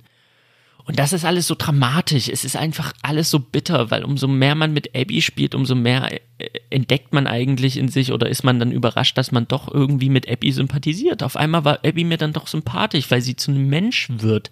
Weil man merkt, sie ist kein blutrünstiges Monster, sondern die Taten, das, was sie getan hat, das beschäftigt sie. Das trifft sie. Das macht sie doch irgendwo fertig. Und auch alle um sie herum, das sind keine Monster, sondern das sind ihre Freunde. Und auf einmal versteht man, wieso Nora Joel tot sehen wollte, weil sie mit Abby mitgefühlt hat, weil sie auch ein Firefly war, weil Joel hat nicht nur den Vater von Abby umgebracht, sondern er hat die, die Fireflies in Seattle, nee, die Fireflies in Salt Lake City hat er einfach ausradiert. Er hat halt zu diesem Bruch geführt. Er hat halt diesen Fireflies die Hoffnung auf ein Heilmittel genommen. Und natürlich, wenn, wenn Nora als Ärztin, die nichts anderes wollte als das, die ist natürlich, was Joel angeht, super pisst, weil Joel hat ihr alles genommen. Und sie ist auf Abbys Seite, deswegen hält sie die Klappe und sagt, ich werde dir nicht verraten, Ellie, ich werde dir nicht sagen, wo Abby ist, weil sie befreundet sind.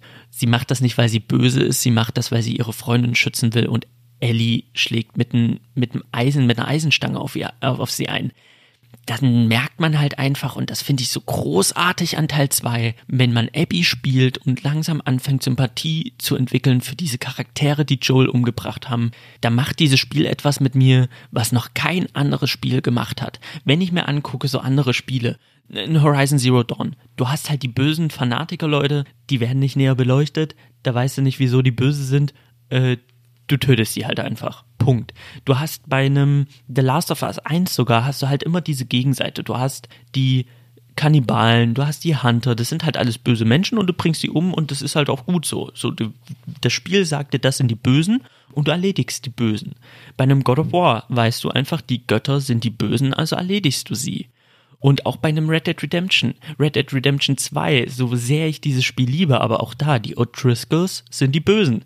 Die äh, Regierung sind die Bösen. Das sind die korrupten Leute, das sind die bösen Leute, das sind die Leute, die ich erschieße. Ich habe aber nie einen Perspektivwechsel. Die Linien Gut und Böse sind doch immer klar, auch wenn die Charaktere vielleicht nicht schwarz-weiß sind, wie zum Beispiel ein Arthur Morgan oder ein Kratos. Das Feind-Freund-Verhältnis ist aber immer klar. Und da nimmt The Last of Us 2 eine ganz, ganz besondere Stelle ein und da macht The Last of Us 2 was ganz, ganz Besonderes, weil sie sagen eben nicht, das sind die Bösen, sondern sie sagen, jetzt spielst du mal die Bösen sozusagen und lernst die mal kennen. Und auf einmal merkt man, es gibt kein Gut, es gibt kein Böse. Ellie ist nicht der, der, der, der gute Racheengel und Abby ist nicht das blutrünstige Monster. Auf einmal gibt es keine klare Trennlinie mehr zwischen Gut und Böse. Auf einmal stellt man fest, es sind einfach nur Überlebende in dieser Postapokalypse. Und man will eigentlich nicht mehr, dass irgendjemand hier noch zu Tode kommt. Man fängt an, mit Abby und ihrer Gruppe zu sympathisieren. Man schließt sie nicht vielleicht ins Herz, so wie man Joel ins Herz schließt, aber man möchte, dass diese blutige Fehde einfach endet, weil es sterben rechts und links ein Haufen Charaktere. Abby verliert all ihre Freunde, die werden alle umgebracht, die kommen alle zu Tode und man weiß halt einfach so, okay, sie hat den Vater gerecht, sie hat das alles ausgelöst, es ist auch ihre Schuld, so ganz unschuldig ist sie ja nicht, aber sie hat jetzt alles verloren durch ihre Rache an an Joel. Durch ihre Rache, ihren Vater zu rächen, hat sie alles verloren. Ihre Freunde, ihren Geliebten. Sie war verliebt in Owen, musste ihn aber dann in der Blutlache wiederfinden. Es war auch eine ganz emotionale Stelle, wo sie einfach Owen im Blut äh, liegen sieht und zusammenbricht, weint, kotzt, völlig zusammenfällt.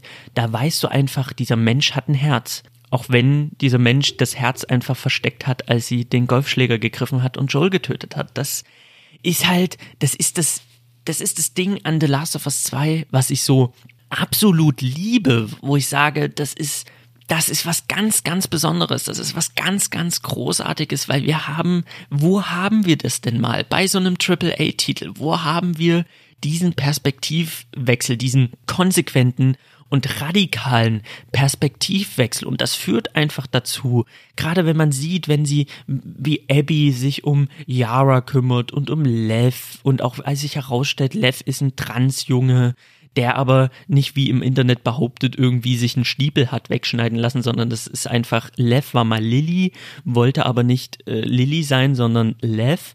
Und ähm, die seine seine Fraktion hat halt praktisch ihm ähm, die, seine Fraktion hat halt gesagt, so, okay, Lilly, du musst jetzt den Ältesten heiraten und er wollte halt nicht die Frau von irgendjemandem sein, sondern er wollte einen männlichen, er wollte ein männlicher Soldat sein. Das ist die ganze Transgeschichte an der Stelle mal so am Rande erwähnt was, was der Trans-Charakter ist, weil viele behaupten ja, es wäre Abby oder viele denken, es wäre Abby und viele denken, das wäre irgendwie eine Trans-Agenda, ähm, die da geschoben wird, aber das ist nicht der Fall, sondern Lev ist ein, ist ein Charakter, der da einfach kommt, der trans ist, aber es wird einem nie aufs Auge gebunden, es ist halt Teil seiner History, Teil seines Charakters, es ist aber nie aufdringlich. Und sie kümmert sich um diesen Lev und sie kümmert sich um um Yara, bis sie stirbt. Und man kümmert sich dann auch als Abby um Lev und man merkt halt, es ist eine ähnliche Dynamik wie Joel und Ellie. Auf einmal ist Abby so ein bisschen wie Joel und Lev ist so ein bisschen wie Ellie und die haben dieselbe, in dem Fall Mutter, Mutter-Kind,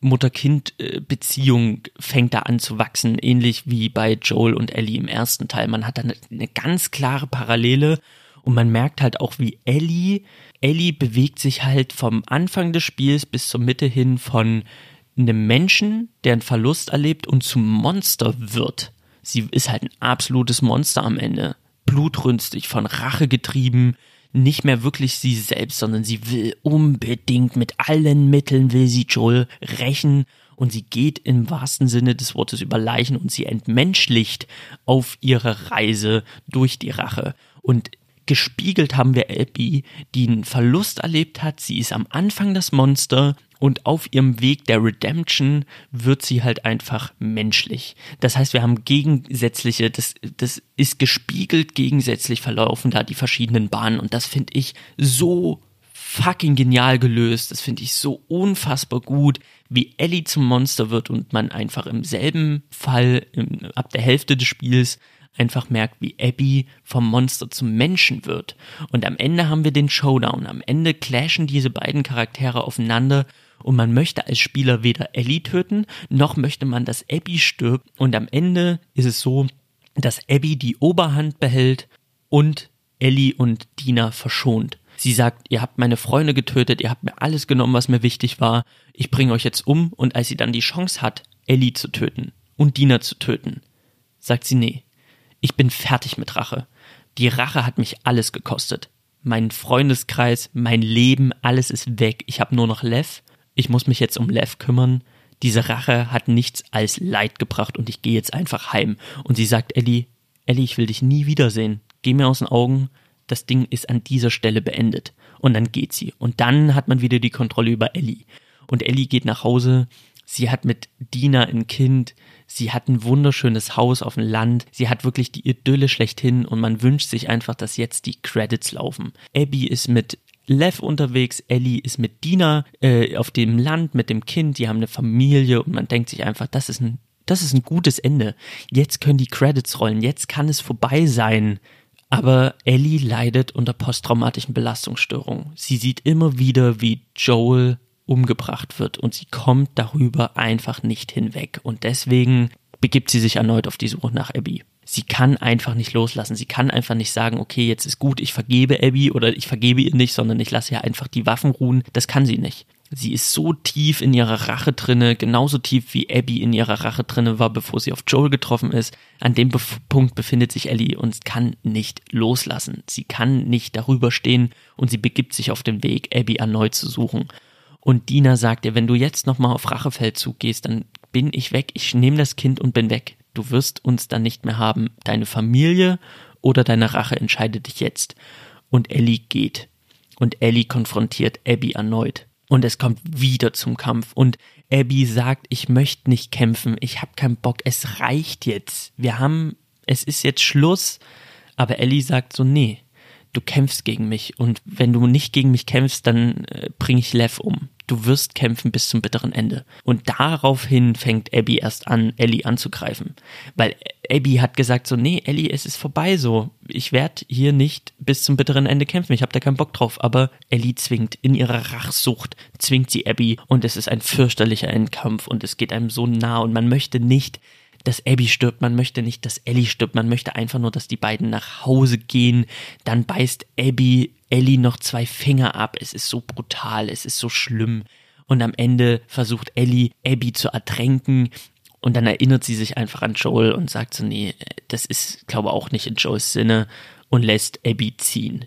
Und am Ende ist sie noch einmal losgegangen, hat ihren Frieden irgendwo mit der Sache geschlossen, Abby geht mit Lev los, sie geht wieder nach Hause, findet ein leeres Haus, sie hat alles verloren.